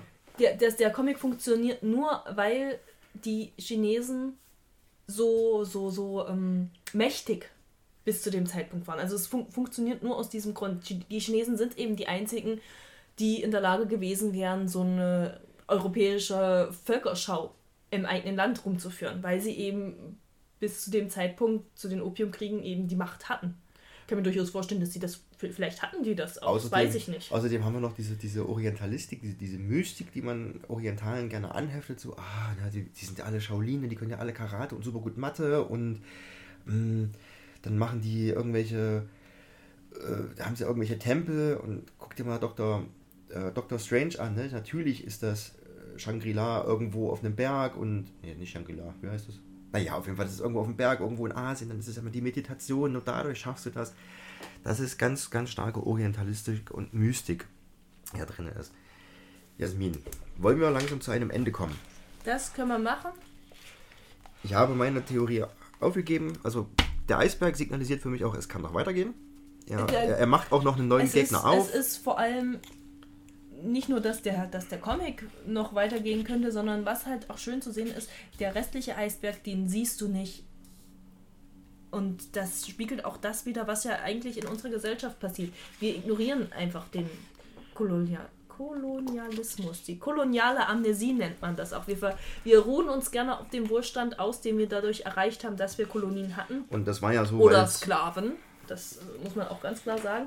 Es gibt viele Leute, die dann immer noch sagen, oh, lass doch mal die Vergangenheit ruhen und Rhabarberkram, das ist doch alles schon so lange her und wir haben die Auswirkungen. Das können wir halt nur sagen, weil wir diejenigen sind, die davon profitieren. Heutzutage, die, ja, die sind heute noch zu spüren. Es gab erst in den 90er Jahren gab es den riesigen Bürgerkrieg im Kongo, der darauf beruht, dass es mal eine Kolonie war. Weil wir einfach uns hingesetzt haben, wir Europäer, und gesagt haben, so, wir ziehen jetzt hier irgendwelche Ländergrenzen mit einem Lineal, da macht das Sinn. Schau dir den Nahostkonflikt an. Ohne die, die ganzen Grenzen mit Lineal gezogen. Völker, dort, die dort einheimisch sind, in irgendeiner Art und Weise zu berücksichtigen, ohne die Gegebenheiten äh, dort zu berücksichtigen. Und ja, in, der, der Völkermord in, in Kongo, der Genozid, der beruht darauf. Und das sind Millionen gestorben.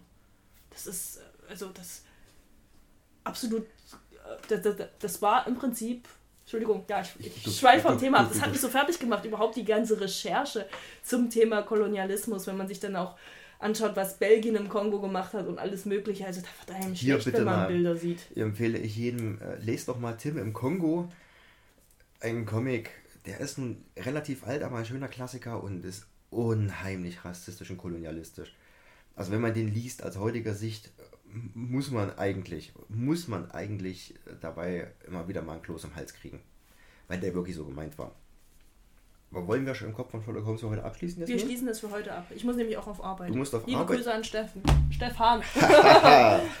du bekommst jetzt noch die üblichen drei Fragen. Ich bekomme drei Fragen. Oh. Drei Fragen musst du beantworten.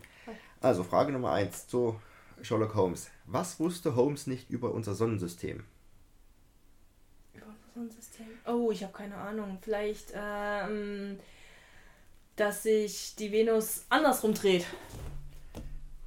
Gut geraten. Ich meine, ist falsch, aber gut geraten. Ne?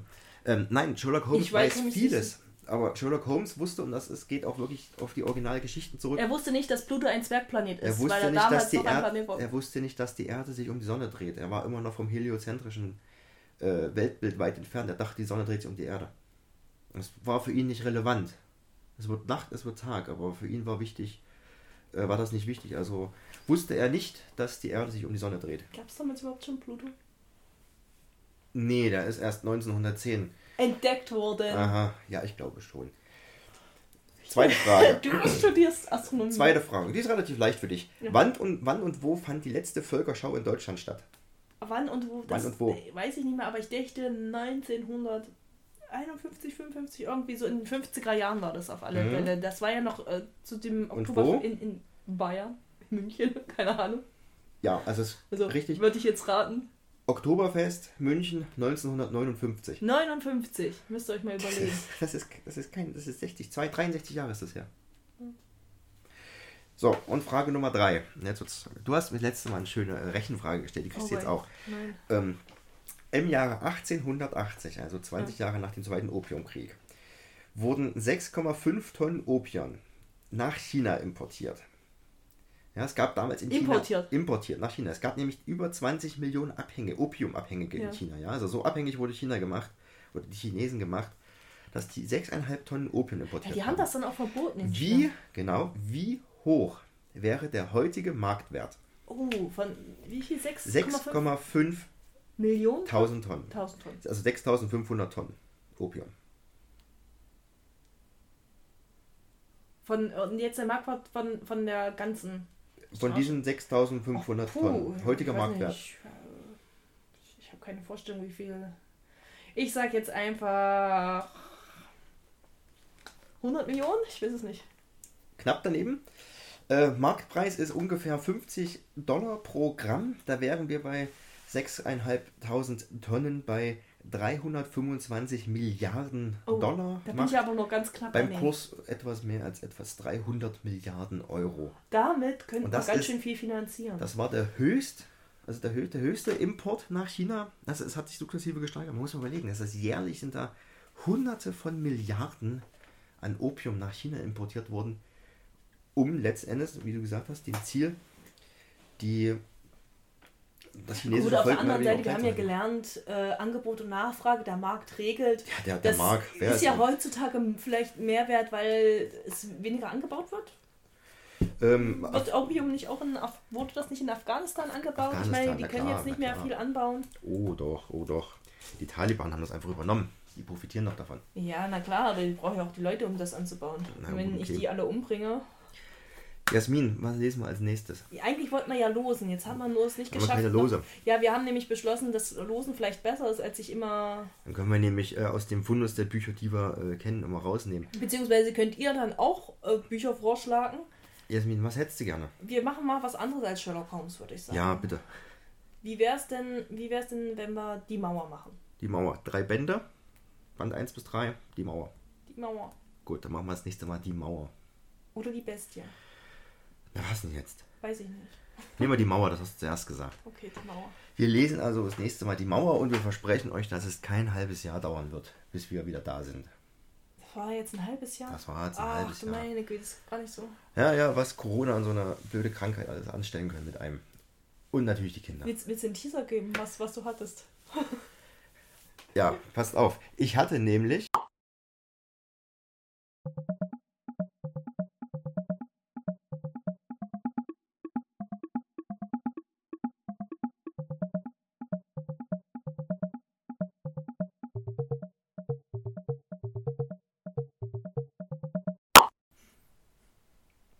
Schluss möchte ich nur gerne ergänzen, dass der Begriff der rote Faden von dem Begriff Fil Rouge kommt aus dem Französischen und er bezeichnet die Taue der britischen Marine, die alle mit einem roten Faden gekennzeichnet wurden, damit man sie unterscheiden konnte von all den anderen Tauen, sodass sie nicht gestohlen werden.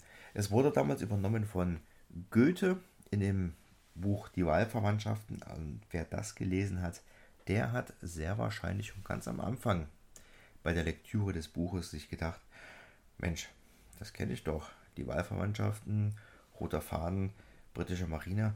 Hat das damit etwas zu tun? Ja, ganz richtig. Das hatte es. Das waren Jasmin und Konstantin von Sprechblase. Die Comic-Sprechstunde. Ciao, bis zum nächsten Mal. Tschüss.